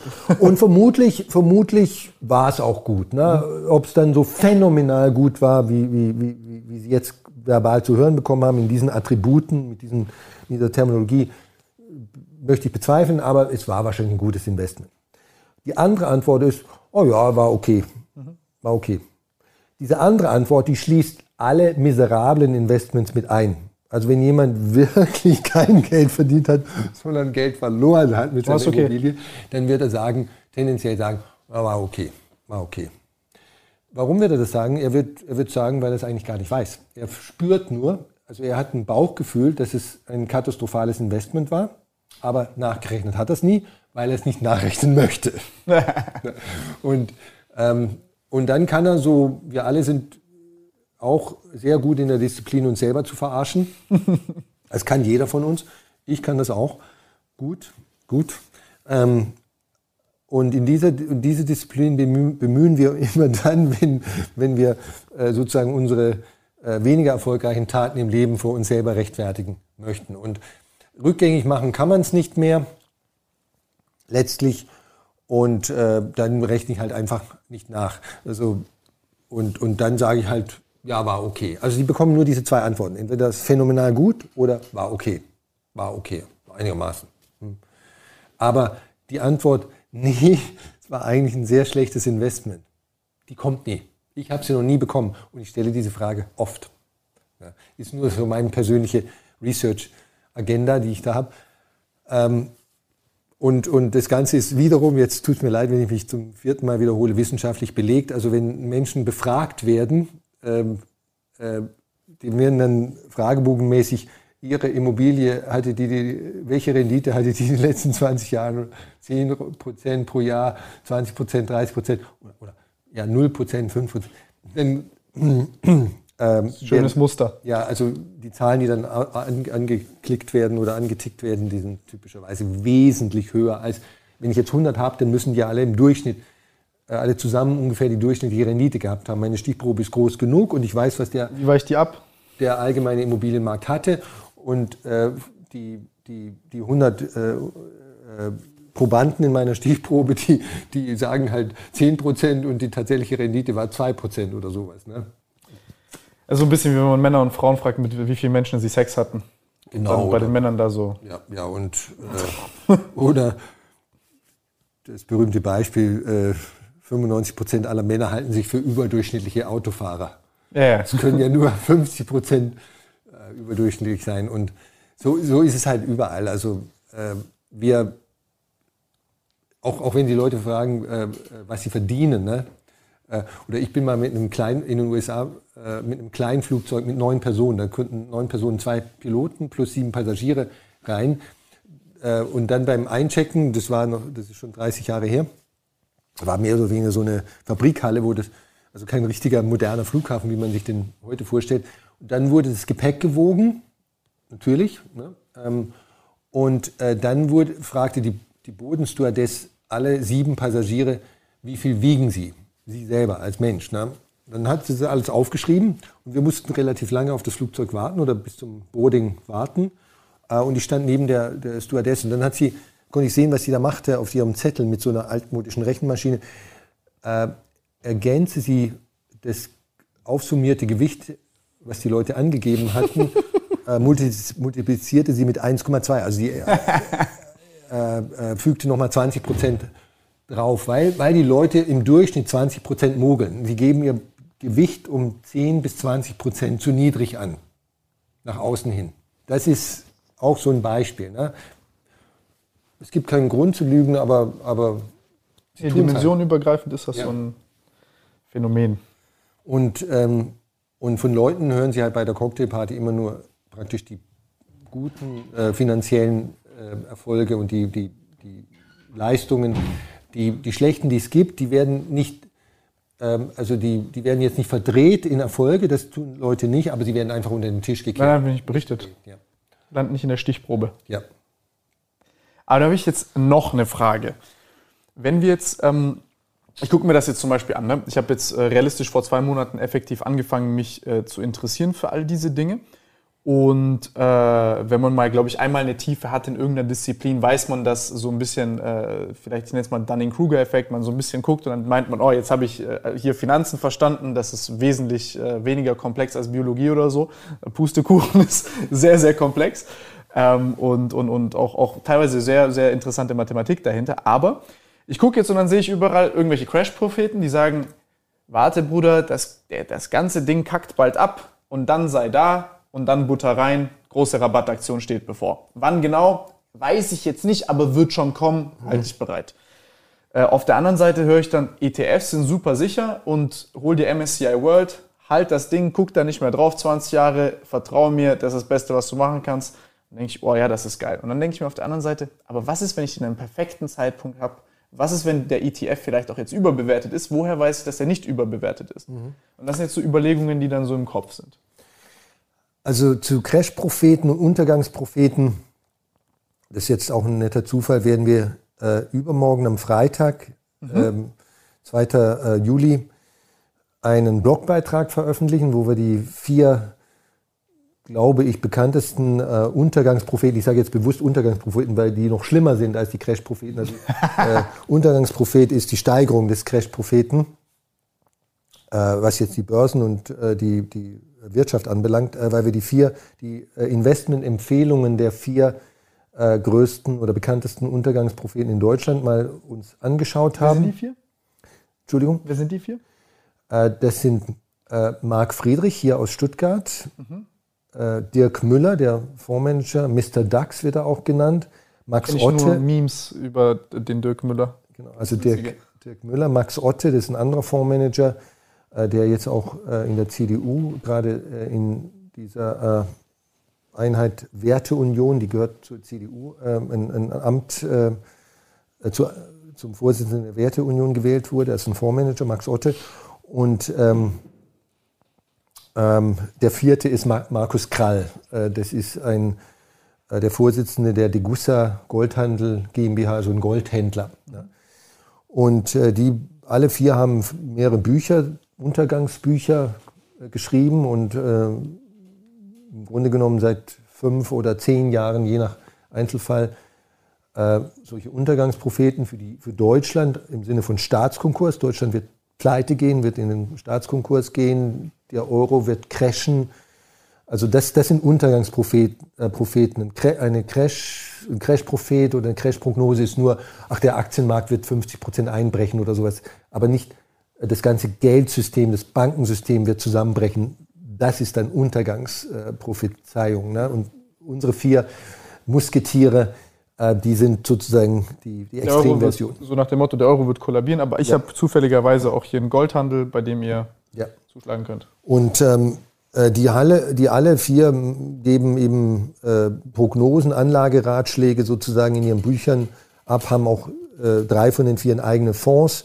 Äh, der Krall äh, hat auch so eine Art Portfolio vorgeschlagen, der hat keinen eigenen Fonds, aber schlägt sozusagen vor, wie man in der Vorbereitung äh, zu diesem Crash, den er seit mit Geld äh, verdient. Ja, wie man äh, sich vorbereiten sollte, wie man anlegen sollte.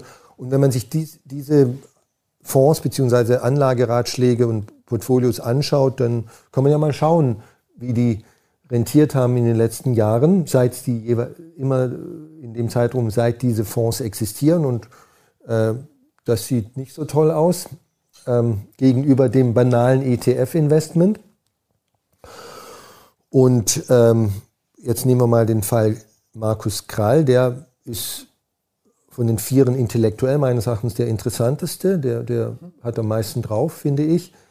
Ähm, trotzdem sind seine Prognosen falsch. Der hat sich insofern aus dem Fenster gelehnt, dass er sagte, dass, diese, dass in Deutschland und in der Eurozone Ende 2000 bis Ende 2020, bis Ende 2020, also schon in der Vergangenheit inzwischen, eine System, systemische Bankenkrise, also eine europaweite Bankenkrise äh, stattfinden wird. Also werden viele, viele Dutzend Banken gleichzeitig pleite gehen, so wie wir das vor zwölf Jahren mal hatten, aber noch extremer. Mhm. Und dass der Euro crashen wird, dass die Eurozone auseinanderbrechen wird, dass der Euro drastisch an Wert verlieren wird im Sinne von Wechselkurs mhm. ähm, und, und so weiter. Und das hat er für Ende 2020 in seinem Buch, in einem Buch, das 2017 herauskam, angekündigt. Mhm. Wir haben aber inzwischen 2021, also streng genommen ist die Prognose nicht eingetroffen oder falsch mhm. gewesen. Ne? Und die Leute, die jetzt seit 2017 so investiert haben, wie er das empfohlen hat, äh, das haben wir mal ausgerechnet, was, was jemand ähm, sozusagen da an sogenannten Opportunitätskosten hatte. Opportuni hatte. Opportunitätskosten sind entgangene Gewinne. Also äh, äh, weil er ja, also und die, die Benchmark, der, der Vergleichsmaßstab ist dann immer ein MSCI World ETF, ein, ein Buy-and-Hold-Anlage. Ne? Und streng genommen, jetzt nehmen wir mal Nehmen wir mal Marc Friedrich, den Stuttgarter Untergangspropheten. Das ist eigentlich der radikalste unter den Vieren. Ähm, der äh, hat äh, prognostiziert, dass äh, dieser Mega-Crash, äh, also dieser Zusammenbruch der Eurozone, der Staatskonkurs Deutschland, der sagt auch, die Schweiz wird Konkurs gehen, ähm, 2023 äh, kommen wird. Da müssen wir also noch zwei Jahre warten. Äh, je nachdem, wie man jetzt genau rechnet, äh, bis man sagen kann, ist die Prognose eingetroffen oder nicht. Mhm. Es gibt aber auch einen Fonds, der äh, von, von Herrn Friedrich und seinem Partner oder Ex-Partner, dem hat er sich inzwischen getrennt, also Geschäftspartner, äh, äh, nach deren äh, Investmentratschlägen aufgesetzt wurde. Äh, Solid Wertefonds heißt dieser Fonds und dessen Performance kann man ja sich anschauen und äh, die lag auch unter einem MSCI World ETF in diesen, ich glaube jetzt drei Jahre oder so, was seit es den Fonds gibt. Hm? Und das, das haben wir alles gemacht und äh, letzten Endes äh, gibt es Crash-Propheten wie Sand am Meer. Das ist wie so die Läuse auf dem Pelz des Straßenköters in Mexiko. Die sind halt einfach da. Die ist, ist immer live so dabei gewesen. bei einem Finanzbeef auf YouTube. Ich habe selber keine Ahnung davon. Genau. Also Untergangspropheten, Crash-Propheten zumindest, die, das ist eine völlig normale, ähm, norm, normaler Teil des Ökosystems Börse. Ne? Das ist nichts Ungewöhnliches. Das gibt es immer. Die gab es auch schon vor 50 Jahren oder 70 Jahren oder 100 Jahren. Haben die aber, äh, äh, ähm, haben die nicht irgendwo, haben die vielleicht teilweise recht oder eine Nützlichkeit oder irgendwas? Also ich, ich habe da, wie gesagt, selber keine Ahnung von, aber ich höre dann so Argumentationen wie, ja, die, man muss jetzt, die, die Geldmenge ist zu hoch, die Zinsen sind zu niedrig, ähm, das äh, Geld wird entwertet, dann kommen Leute und sagen, es ist Hyperinflation, Inflation, dann sagen andere, die Inflation, die reale, die wird jetzt bei 10, 15 Prozent sein, nach Corona noch und so weiter und die ganze Situation war eh schon instabil. Und äh, wie, wie, wie, betrachten Sie das? Also äh, Teil dieses Blogbeitrags, der in zwei Tagen rauskommen wird, ist auch eine lange Liste von YouTube-Bloggern äh, und, und, und auch teilweise Finanzberatern, äh, die äh, die Prognosen von den vier Untergangspropheten, die ich vorhin erwähnt habe, in den letzten rund zehn Jahren untersucht haben. Also äh, wenn halt ein, ein Untergangsprophet, sagen wir mal im Jahr 2009 sagt, äh, der Crash, äh, der, der äh, Untergang äh, der Eurozone steht nahe bevor, ne? was ist nahe? Na, nahe würde man sagen, ist nächsten ein, zwei Jahren, oder? Ähm, und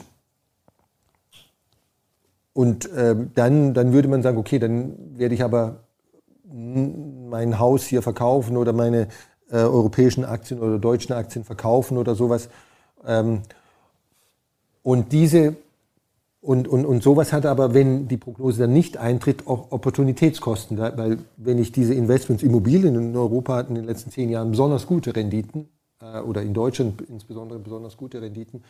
Und äh, wenn Prognosen also ständig nicht eintreten oder überwiegend nicht eintreten, dann kann das und wird das und hat das auch dazu geführt, dass diejenigen, die sie befolgen, schlechter verdienen als diejenigen, die sie nicht befolgen. Das sind diese Opportunitätskosten, diese mhm. entgangenen Gewinne. Ne? Das heißt also nicht, dass jemand, der die Prognose befolgt, nichts verdient. Das äh, ob es jetzt eintritt oder nicht eintritt, es wird ja immer irgendwas Alternatives auch empfohlen. Aber er verdient eben, wenn man nach bestem Wissen und Gewissen diese Prognosen umsetzt, also hypothetisch umsetzt äh, und vergleicht mit dem Alternativszenario, ich tue nichts, ich mache einfach weiter wie vorher, dann sind typischerweise die äh, Untergangsprophetenportfolios die schlechteren. Und jetzt müssen Sie sich vorstellen, ähm, wie ich vorhin sagte, äh, Crash-Prognosen, Crash-Propheten, Untergangspropheten, die gab es schon immer. So, und wenn ich, wir haben, wenn ich jetzt einfach mir die letzten 120 Jahre anschaue, also 120 Jahre deswegen, weil es ab 1900 etwa gute Daten, äh, Daten gibt, äh, die man auswerten kann. Es gab natürlich auch vorher schon Aktienmärkte und ähm, also qualitativ gute Daten. Und ähm, es gab viele Crashes. Also wir haben äh, vor, vor ein, eineinhalb Jahren äh, mal, als wir mitten im Corona-Crash waren, die, die sechs größten Crashes untersucht in den letzten 120 Jahren. Definiert als ein Crash, in dem der Weltaktienmarkt mindestens 40 Prozent verliert. Also äh, mindestens 40 Prozent einbricht. Das, davon gab es sechs Stück in den, äh, ohne den Corona-Crash, der, der nicht ganz an die 40-Prozent-Marke rankam, der, also irgendwann minus 35, minus 38 Prozent. So. Also der letzte davor war die große Finanzkrise vor rund zehn Jahren und davor der Dotcom-Crash. Dann gab es in den 70er Jahren, Anfang der 70er Jahre, so, so einen Monster-Crash. Und dann äh, 1929 äh, die Great Depression. Es gab auch einen während des Ersten Weltkrieges. Da hatten wir übrigens eine Pandemie, das äh, wird gerne vergessen. Da gab es die spanische Grippe, heißt diese Lungen, Entzündungsform und da starben damals gigantische Zahlen, also ganz genau ist das nicht bekannt, kann man auch googeln, auf Wikipedia und so weiter, spanische Grippe 1916 bis 20. Aber es ist auch ein riesigen Crash, äh, war also spanische Grippe plus Erster Weltkrieg, Kombination. So, und in, nach allen diesen Crashes, super Mega-Crashes, das waren die sechs schlimmsten in den letzten 120 Jahren, die mit Weltkriegen einhergingen. Herr Gabel, es geht nicht mehr schlimmer. Also haben es alles überlebt. Ja, hat sich die Börse immer hinterher erholt. Und wer global investiert, nicht in einem Land, nicht in Deutschland alleine, bitte nicht Deutschland alleine investieren. Ne? Wir haben ja zweimal schon den großen Fuck-up gehabt in den letzten 100 Jahren. Ne? Ja. Und äh, andere Länder auf andere Arten auch. Argentinien ist, war mal ein superreiches Land, hat durch Militärdiktaturen und Sozialismus alles ruiniert. Katastrophale Inflation ja, sehr hohe Inflation und, und, und, und, und äh, immer wieder Staatskonkurse und so weiter. Aber wer global investiert, in alle Länder investiert, der hat dieses Risiko nicht. Ne?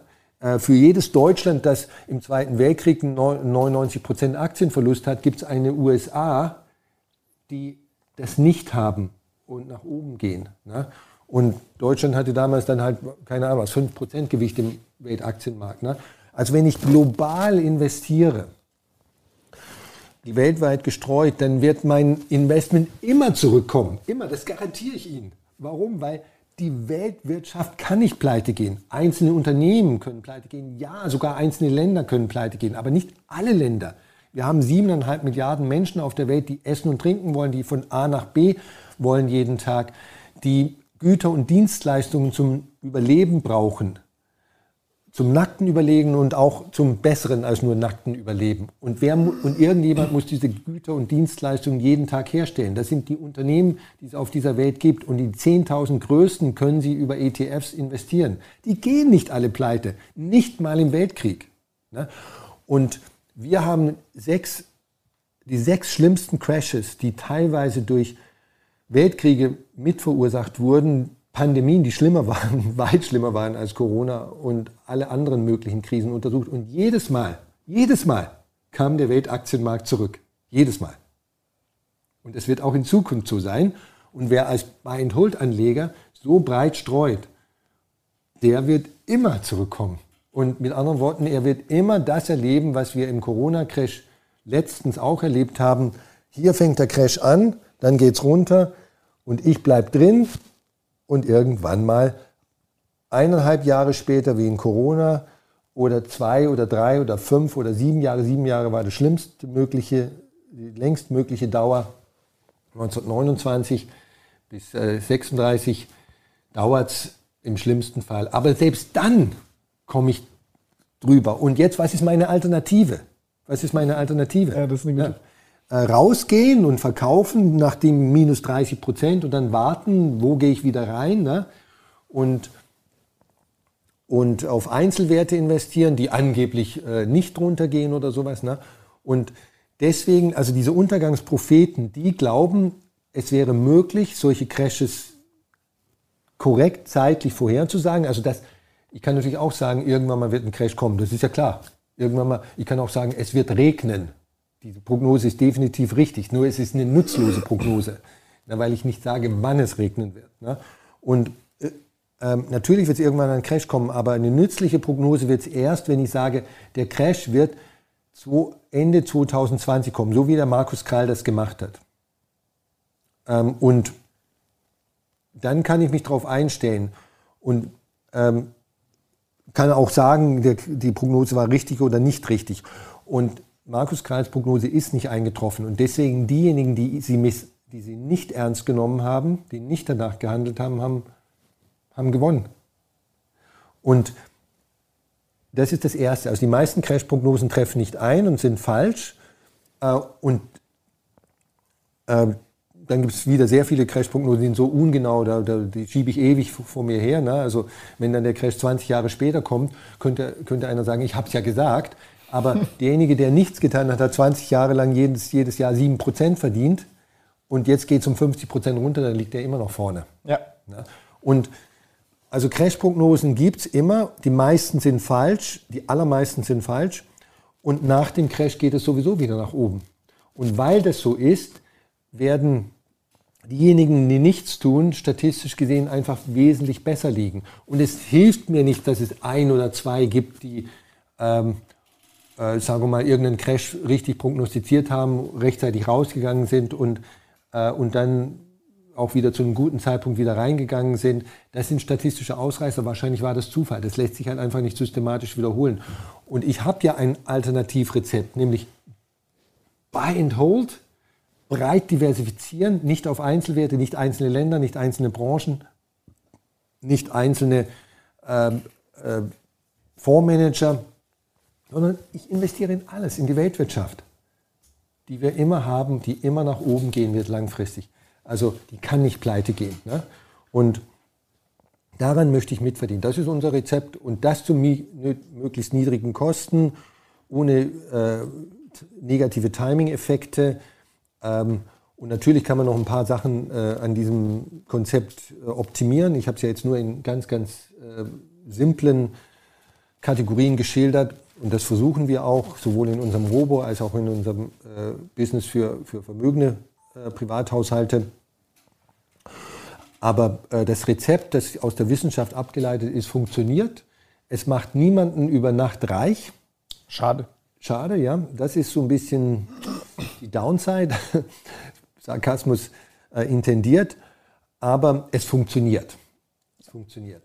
Und ähm, wenn unser Ziel ist, Spaß im Leben zu haben, nicht arm zu sterben, dann werden diese beiden Ziele durch dieses Rezept optimal erreicht. Sie werden nicht arm sterben, wenn Sie es befolgen und Sie können alle Zeit der Welt, die Sie haben, weil unser Rezept wenig Zeit von Ihnen erfordert, ähm, in Dinge investieren, ob es Ihr, Ihr Darling ist, Ihr Loverboy oder Lovergirl oder äh, Ihre Hobbys, Ihre Familie, Ihren Beruf, die viel größere emotionale und wahrscheinlich sogar finanzielle Abseits haben beim Beruf, ähm, als an der Börse zu zocken.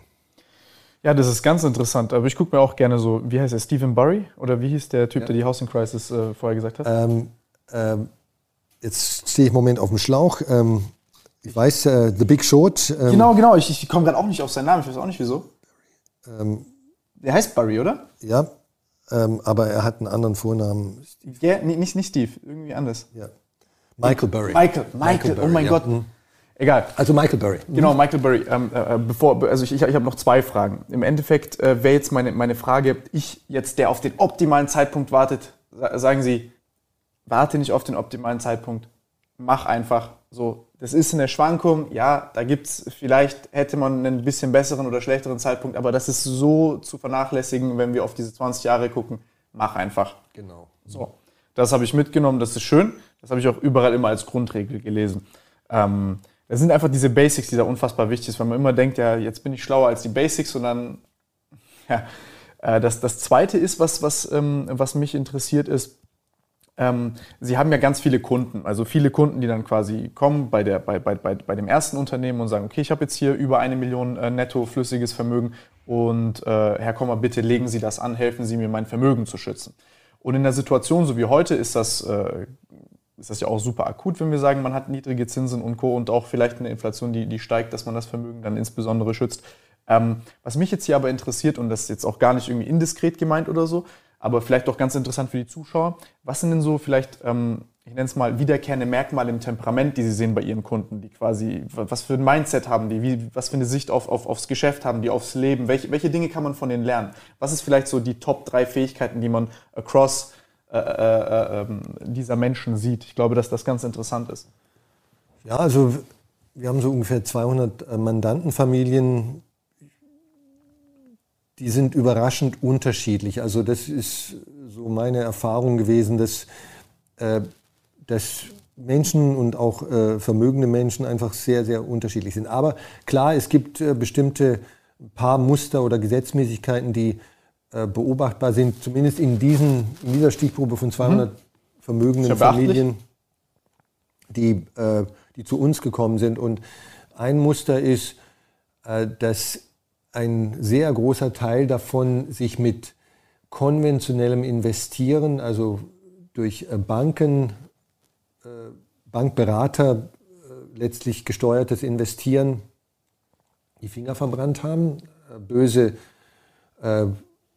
böse die Finger verbrannt haben, Geld verbrannt haben ähm, und das teilweise ein, zwei, dreimal hintereinander und, und in, in Größenordnung und irgendwann mal sagen, jetzt reicht's. Also das, äh, das kann es nicht sein. Äh, ich möchte diesen Fehler nicht nochmal wiederholen. Und äh, die richtigen Schlussfolgerungen gezogen haben, indem sie dann zu uns kommen. Warum die richtigen Schlussfolgerungen? Das klingt jetzt natürlich sehr selbstgerecht ähm, die richtigen Schlussfolgerungen, weil wir nach außen hin ganz klar kommunizieren, bei uns, wir werden dich nicht schnell noch reicher machen. Also die, diejenigen, die zu uns kommen in unser Nicht-Robo-Business, Gerd Kommer Invest, die sind ja schon vermögend.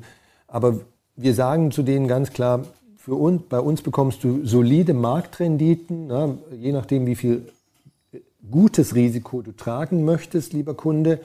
Also das Gute ist das Risiko, was auch erwartungsgemäß vom Markt kompensiert wird. Die schlechten Risiken wollen wir natürlich alle aussortieren und draußen lassen. Und da ist deine Renditeerwartung so ein bisschen, wenn man jetzt mal Inflation bitte außen vor lässt, also die Inflation müsste man immer noch dazu rechnen, ob die jetzt 2% ist oder 4% im Durchschnitt oder sowas. Wir rechnen immer in realen Zahlen irgendwo 5%, 6%, 7%. Das ist so die Obergrenze per annum, äh, die man äh, mit der Art solidem, aus der Wissenschaft abgeleiteten Investieren überhaupt erreichen kann. Und die, und die Mandanten, die zu uns kommen, die vermögenden Mandanten, haben erkannt, das, das reicht. Wenn ich das schaffe, also 5% exklusive Inflation, wie gesagt, äh, Inflation immer noch dazu zu rechnen, dann, dann ist doch alles gut. Ne? Damit, ähm, äh, und das kann man seriös ähm, erzielen auch das geht nicht ohne Risiko, also ohne Volatilitätsrisiko. Mit, mit Risiko, Risiko ist so ein großer Begriff, über den könnte man selber äh, zwei Stunden mhm. sprechen und ich könnte endlos lang darüber palavern. Ähm, es gibt, gibt, ganz unterschiedliche Formen von Risiken und wir, wir, wir tun uns keinen Gefallen, immer nur von Risiko zu sprechen. Wenn man eigentlich von Risiko spricht, müsste man sagen, was meine ich eigentlich mit Risiko? Ja. Mit Risiko meinen, meine ich jetzt hier meistens dieses Jojo, der Jojo-Effekt, die Volatilität äh, im Fachjargon, also Schwankungen. Ne? Mein, mein, gestern war mein Portfolio 100.000 Euro und heute ist es nur 98.000 Euro. Das ist Schwankung, ne? Volatilität. Ähm, und das mögen Menschen nicht, ne? mag keiner, vor allem nach Schwankungen nach unten nicht natürlich. Und diesen, ähm, diese Volatilität ein, ein gewisses Maß an dieser Volatilität zu tragen, zu akzeptieren, das muss ich akzeptieren, wenn ich diese 5% reale Rendite, inflationsbereinigte Rendite haben möchte. Ich kann nicht 5% langfristig haben, ohne eine ordentliche Portion Volatilität zu akzeptieren. Und unsere Kunden akzeptieren diesen Trade-off, diesen Kompromiss sozusagen. Ich will diese Rendite, dann muss ich auch die Downside, also das, das ich kann auch Volatilität weghaben, ich kann auch eine Lebensversicherung abschließen. Genau, ja, da sehe ich, da gibt es übrigens diese Volatilität, aber sie ist versteckt, ich ja, sehe sie ja, nicht. Ne? Klar. Und, ähm, und bei Immobilien denken viele Leute, weil es keinen Börsenpreis gibt, da, meine Immobilie, meine persönliche Immobilie, die steht da nicht in der Ist ja nicht gelistet, genau. Ja, äh, dass es keine Volatilität gäbe, das ist natürlich auch Quatsch. Ähm, ich äh, die ist nur verdeckt. Ne? Und, und Menschen äh, verwechseln verdecktes Risiko, da ist so eine Decke drüber, sozusagen so eine Abdeckung mit nicht vorhandenem Risiko. Das ist natürlich nicht, das halt nicht wahr. Ja. Und, aber unsere Kunden, die haben halt eingesehen, und das ist eine kleine Minderheit von, von Menschen, dass ähm, das schnell reich werden Konzept, also 10, 20 Prozent Rendite ohne nennenswertes Risiko, das gibt es nicht. Das, ja, das, das ist Scharlatanerie. Wer das, glaub, wer das verspricht, ist ein Scharlatan. Und äh, wer es glaubt, ist naiv. Ja. Und äh, unsere Mandanten, das ist so ein bisschen ein Muster, die haben, weil sie die allermeisten ein Buch von mir gelesen haben, da wird, geht man durch, salopp formuliert, so eine Art Gehirnwäsche, ähm, die also sehr brutal ernüchternd äh, wirkt, wirken kann. Die haben das akzeptiert. Ja? Und ähm, die sind sehr rational eingestellt. Ähm, für die hat häufig, weil sie schon letztlich vermögend sind, der Vermögensschutzcharakter, Vermögensbewahrungscharakter eine höhere Bedeutung als Renditemaximierung. Ne? Ja, wenn man eine Million Euro einzahlt, dann glaube ich auch. Ja. so. ähm, aber das, das, das ist jetzt, letzteres ist eigentlich, wenn ich, wenn ich wie Sie 25 bin und bin jetzt Student, ich habe mein Masterstudium gerade abgeschlossen, ich fange jetzt an, äh, Geld zu verdienen, als Beispiel, dann ist natürlich Vermögensschutz nicht kein Thema. Ne? Ja. Ist, ich habe ja noch gar nichts. Also, äh, und wenn ich 50 Euro im Monat erstmal äh, im Wege eines ETF-Sparplans investieren kann, dann brauche ich mir über Vermögensschutz keine großen Gedanken zu machen. Es geht jetzt erstmal um Vermögensaufbau. Und, da, und, und wenn ich Vermögen aufbauen möchte, dann muss ich natürlich bestimmte Risiken, gute Risiken nehmen. Und äh, jetzt unsere Kunden bei der Gerd Kommer Investe sind Mandanten, die in jeweils unterschiedlicher Form halt ein sehr hohes äh, Gewicht legen auf Vermögensschutz. Nicht nur in der Hinsicht, wie ich es jetzt gerade beschrieben habe, äh, sondern auch, ich kann auch bestimmte Strukturen, eine Familienstiftung in Liechtenstein ist ein Vehikel, mit dem man über Generationen hinweg Vermögen sehr gut äh, schützen kann, bewahren kann. Wieso Liechtenstein, um Steuern zu optimieren? Oder? Genau, weil in Liechtenstein äh, die Steuern äh, niedriger sind. Äh, dort gibt es zum Beispiel keine Erbschaftssteuer oder äh, ähnliches. Ähm, und auch die Erbschaftssteuern auch ein schöner Weg, sich die Kohle zu holen von Leuten. Genau, ja, ja. Deutschland hat relativ hohe Erbschaftssteuern. Äh, äh, Beispiel unser schönes Nachbarland Österreich, da gibt es keine Erbschaftssteuern, keine Schenkungssteuern. Eleganter als Enteignung. Ja. Aber ähm, es gibt auch andere Risiken, äh, durch, vor, die man sich, vor denen man sich durch eine liechtensteinische Familienstiftung schützen kann. Zum Beispiel ähm, wenn, also eine, jetzt muss ich noch, ein, noch ausholen, eine Familienstiftung bedeutet, äh, ich gebe der Stiftung mein Geld und entreichere mich davon. Also die Stiftung ist ein vollständig eigenständiges Vehikel. Die gehört niemandem? Die gehört niemandem. Ich, der Stifter, der Geldgeber, bin nicht der Eigentümer der Stiftung. Das ist ganz anders wie bei einer GmbH zum Beispiel. Ne? Wenn Sie eine GmbH gründen und da 200.000 Euro reintun als Stammkapital, dann äh, gehört Ihnen ja die GmbH wenn Sie eine Stiftung gründen und da 200.000 Euro reintun, dann ist das Geld in der Stiftung. Das gehört Ihnen nicht mehr. Die Stiftung hat natürlich die Aufgabe, weil es eine Familienstiftung ist, Sie und Ihre Familie zu unterstützen, aber trotzdem ist es nicht Ihr Geld. Das äh, klingt jetzt merkwürdig. Ähm, ähm, und ähm, das muss man erstmal mit, mit solchen Dingen, insbesondere wenn es dann um mehr als 200.000 Euro geht, ähm, äh, äh, sehr genau verstehen, sich damit anfreunden. Ähm, man hat weniger Kontrolle über dieses Geld, als wenn man das im Privatvermögen lässt. Ne? Mhm. Aber es ist eben auch vor bestimmten Risiken geschützt. Beispielsweise, wenn ich Unternehmer bin und habe Bankbürgschaften abgegeben und jetzt geht mein Unternehmen Konkurs. Ich habe der Bank für, für die Kredite, die ich bei der Bank aufgenommen habe, eine, ich hafte privat mit meinem Privatvermögen für diese Kredite. Ne? Mhm. Jetzt geht äh, meine Firma schief, äh, in die Schieflage. Die Bank nimmt mich in Anspruch aus dieser Bürgschaft, wie es so schön heißt. Und dann ist natürlich mein Privatvermögen in, entsprechend der Bürgschaftshöhe e, eventuell weg. Wenn ich vorher, zehn Jahre vorher, mein Geld in die Stiftung oder einen Teil meines Geldes in die Stiftung reingetan habe, dann ist das geschützt. Also dann kann die Bank da nicht drauf zugreifen. Ne? Und im Unterschied zur Ehefrau, das hätte man natürlich auch mit der Ehefrau machen können, der hätte ich mein Geld auch geben können. Aber mhm. die Ehefrau oder der Ehemann, ich will nicht sexistisch ja. sein, ähm, von der kann man sich ja entfremden unter Umständen. Ähm, das Risiko. Bei der, von der Stiftung nicht. Die Stiftung ist zur ewigen Treue verpflichtet. Wie, wie, kann ich mir das vorstellen bei so einer Stiftung? Da habe ich dann quasi eine Satzung, in der der Zweck bestimmt wird und dann lege ich dann zum Beispiel fest, keine Ahnung, ich habe jetzt hier meine drei Kinder und ich möchte nicht, dass die auf einmal eine Million Euro ausbezahlt bekommen, sondern in einem regelmäßigen Intervall x Euro ausgezahlt bekommen. Dann lege ich das vorher alles fest, fest mit dem Notar in Liechtenstein, mhm. ähm, werde dann beraten äh, von Ihnen mhm. und dann haben wir da so eine Zweckbestimmung und die bleibt diesem Zweck treu. So ist es eigentlich. Sie haben es sehr schön äh, beschrieben. Ne? Ähm, natürlich lohnt sich, also eine Stiftung zu betreiben, kostet Geld. Ne?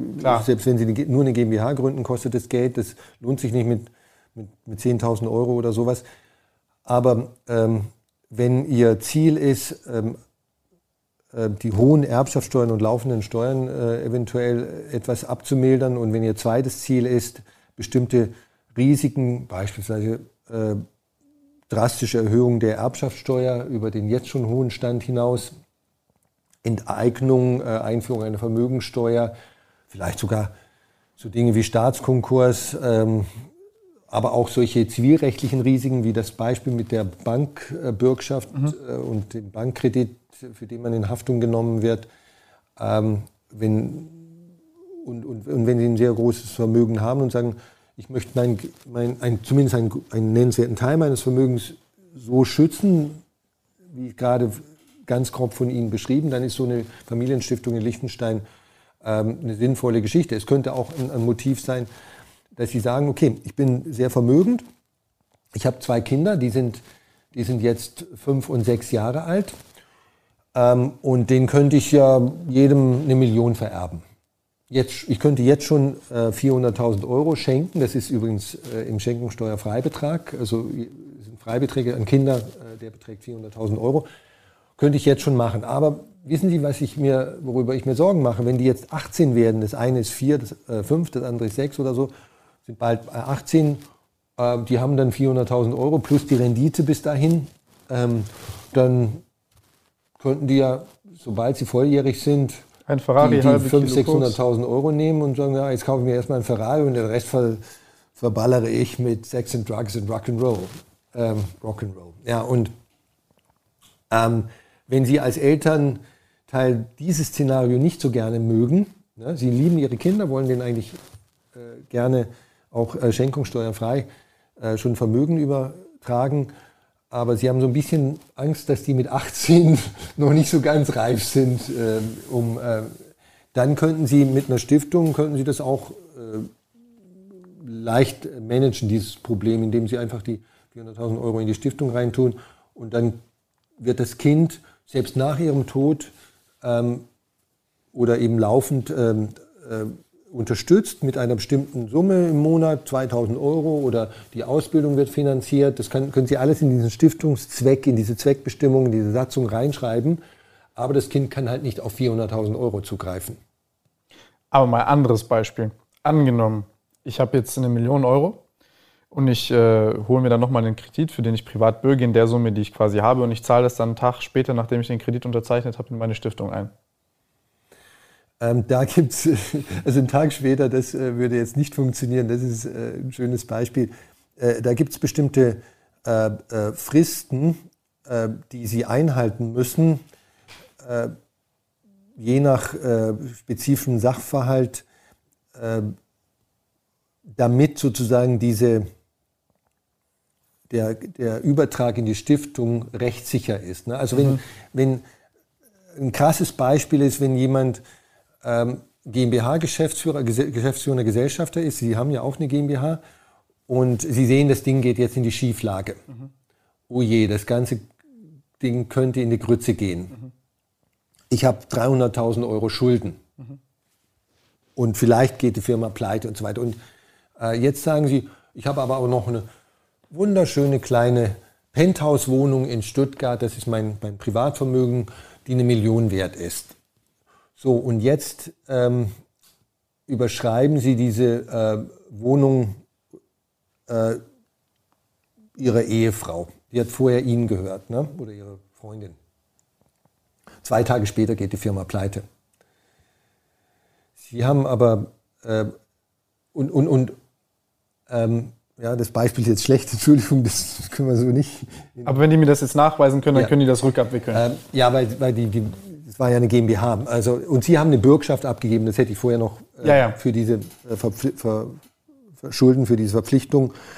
Und äh, dann wäre äh, dieser Übertrag an Ihre äh, Freundin der Wohnung nicht rechtssicher. Also äh, ich bin jetzt nicht ganz sicher, ob die Frist in Deutschland fünf Jahre Weil ich das als Sicherheit hinterlegt ja, habe. Also es okay. muss einfach ein hinreichender Zeitraum, in Liechtenstein sitzt es eigentlich nur zwei Jahre, zwei bis drei Jahre, je nach Sachverhalt, abgelaufen sein.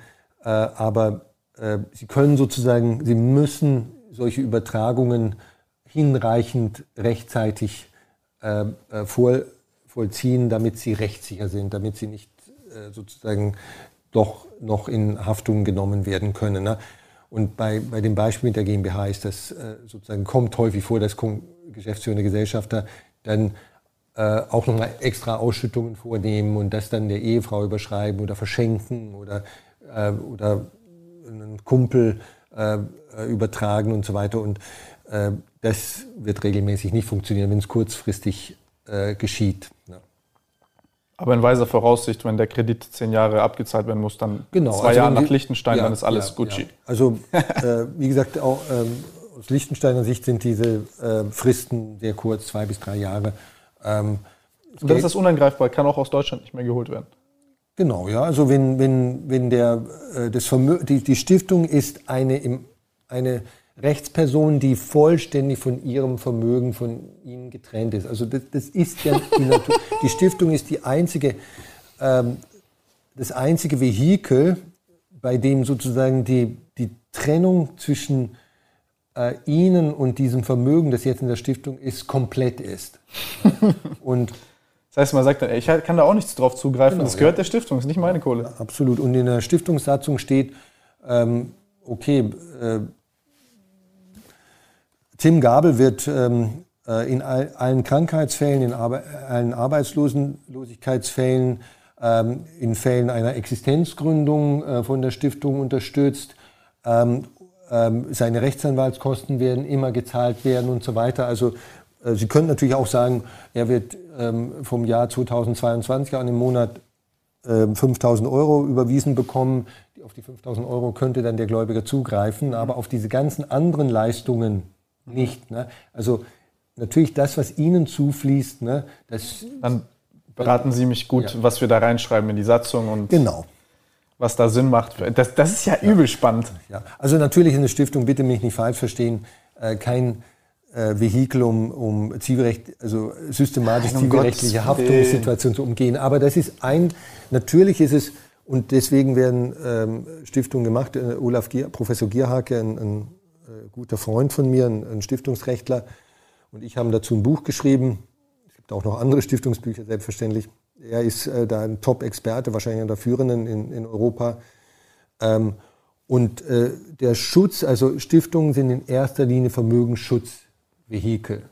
Ähm, es gibt gemeinnützige Stiftungen in Deutschland überwiegend äh, und es gibt sogenannte Familienstiftungen. Familienstiftungen sind nicht gemeinnützige Stiftungen, sondern sind privatnützig, das ist der ungewöhnliche äh, Gegenbegriff zu gemeinnützig, äh, sollen also eine Familie oder einen vom Stifter definierten Personenkreis in der Zukunft unterstützen. Diese Personen müssen auch nicht alle leben schon. Ne? Da könnte es ja heißen, meine Kinder, äh, die, die Kinder meiner Kinder und, und, und alle ihre Ehepartner und so weiter ne? müssen gar nicht existieren, aber sie sind definiert. Ne? Und äh, Rechnen tut sich das in, der, in erster Linie bei größeren Vermögen und vor allem, wenn man eine langfristige Perspektive hat. Also wenn man zum Beispiel Erbschaftssteuer mit reinrechnet. Wenn ich nur die nächsten fünf Jahre rechne, da rechnet sich nicht. Ja. Okay, ja, nee, ich meine, vor allem, wenn Sie sagen, das ist auch nochmal teurer als eine GmbH, und die ist ja schon, dann bei einer Stiftung hast du ja wahrscheinlich auch nochmal so einen ähnlichen buchhalterischen Aufwand und Co. Ja. Äh, muss Bilanzen machen und alles Mögliche, das kostet alles Geld, dann hast du da auch nochmal Notarkosten und Steuerberatungskosten und weiß der Geier was. Ja, das ist aber, es ist interessant, mal so eine Möglichkeit, äh, äh, die so unerreichbar mhm. nur für die Superreichen, äh, mal zu hören, was da so das Reasoning ist dahinter. Also eine äh, Familienstiftung in Liechtenstein würde sich rechnen äh, ab ca. 1,5 Millionen Euro liquides Vermögen in der Stiftung. Der steuerliche Kicker, wenn Sie so wollen, ist am höchsten bei liquidem Vermögen. Mhm. mhm. Okay. Okay, das ist, das, das ist spannend. Gut, ich denke, ähm, wir arbeiten alle in der Zwischenzeit daran, dass wir diese 1,5 äh, Millionen Euro liquides Vermögen aufbauen, damit wir dann vielleicht, der, vielleicht auch einer, nur einer, der hier zuschaut, äh, es hinbekommt, dann eines Tages diese Beratungsleistung in Anspruch zu nehmen von Herrn Kommer, damit wir, ähm, damit wir dann eine schöne Stiftung äh, mhm. haben in Liechtenstein. Nein, aber voll, voll, vollkommen, also super interessantes Gespräch. Ähm, auch, man könnte jetzt nochmal sprechen, wovor schützt man sich denn da genau, aber ich glaube, mit Inflation und Co. haben wir die ganzen Sachen im, im, im, im Gespräch schon irgendwo auch beantwortet. Und ähm, ich will mich sehr herzlich bedanken für das lange Gespräch. Ich danke Ihnen, Herr Gabel. Das war wirklich sehr, sehr interessant. Mhm. Und ich gehe jetzt äh, auf Trade Republic mir ganz viel MSCI World kaufen. Bingo. Dann wird es dann wird's noch was mit der Million. Freunde, wir sehen uns beim nächsten Mal. Vielen Dank fürs Zusehen. Ciao.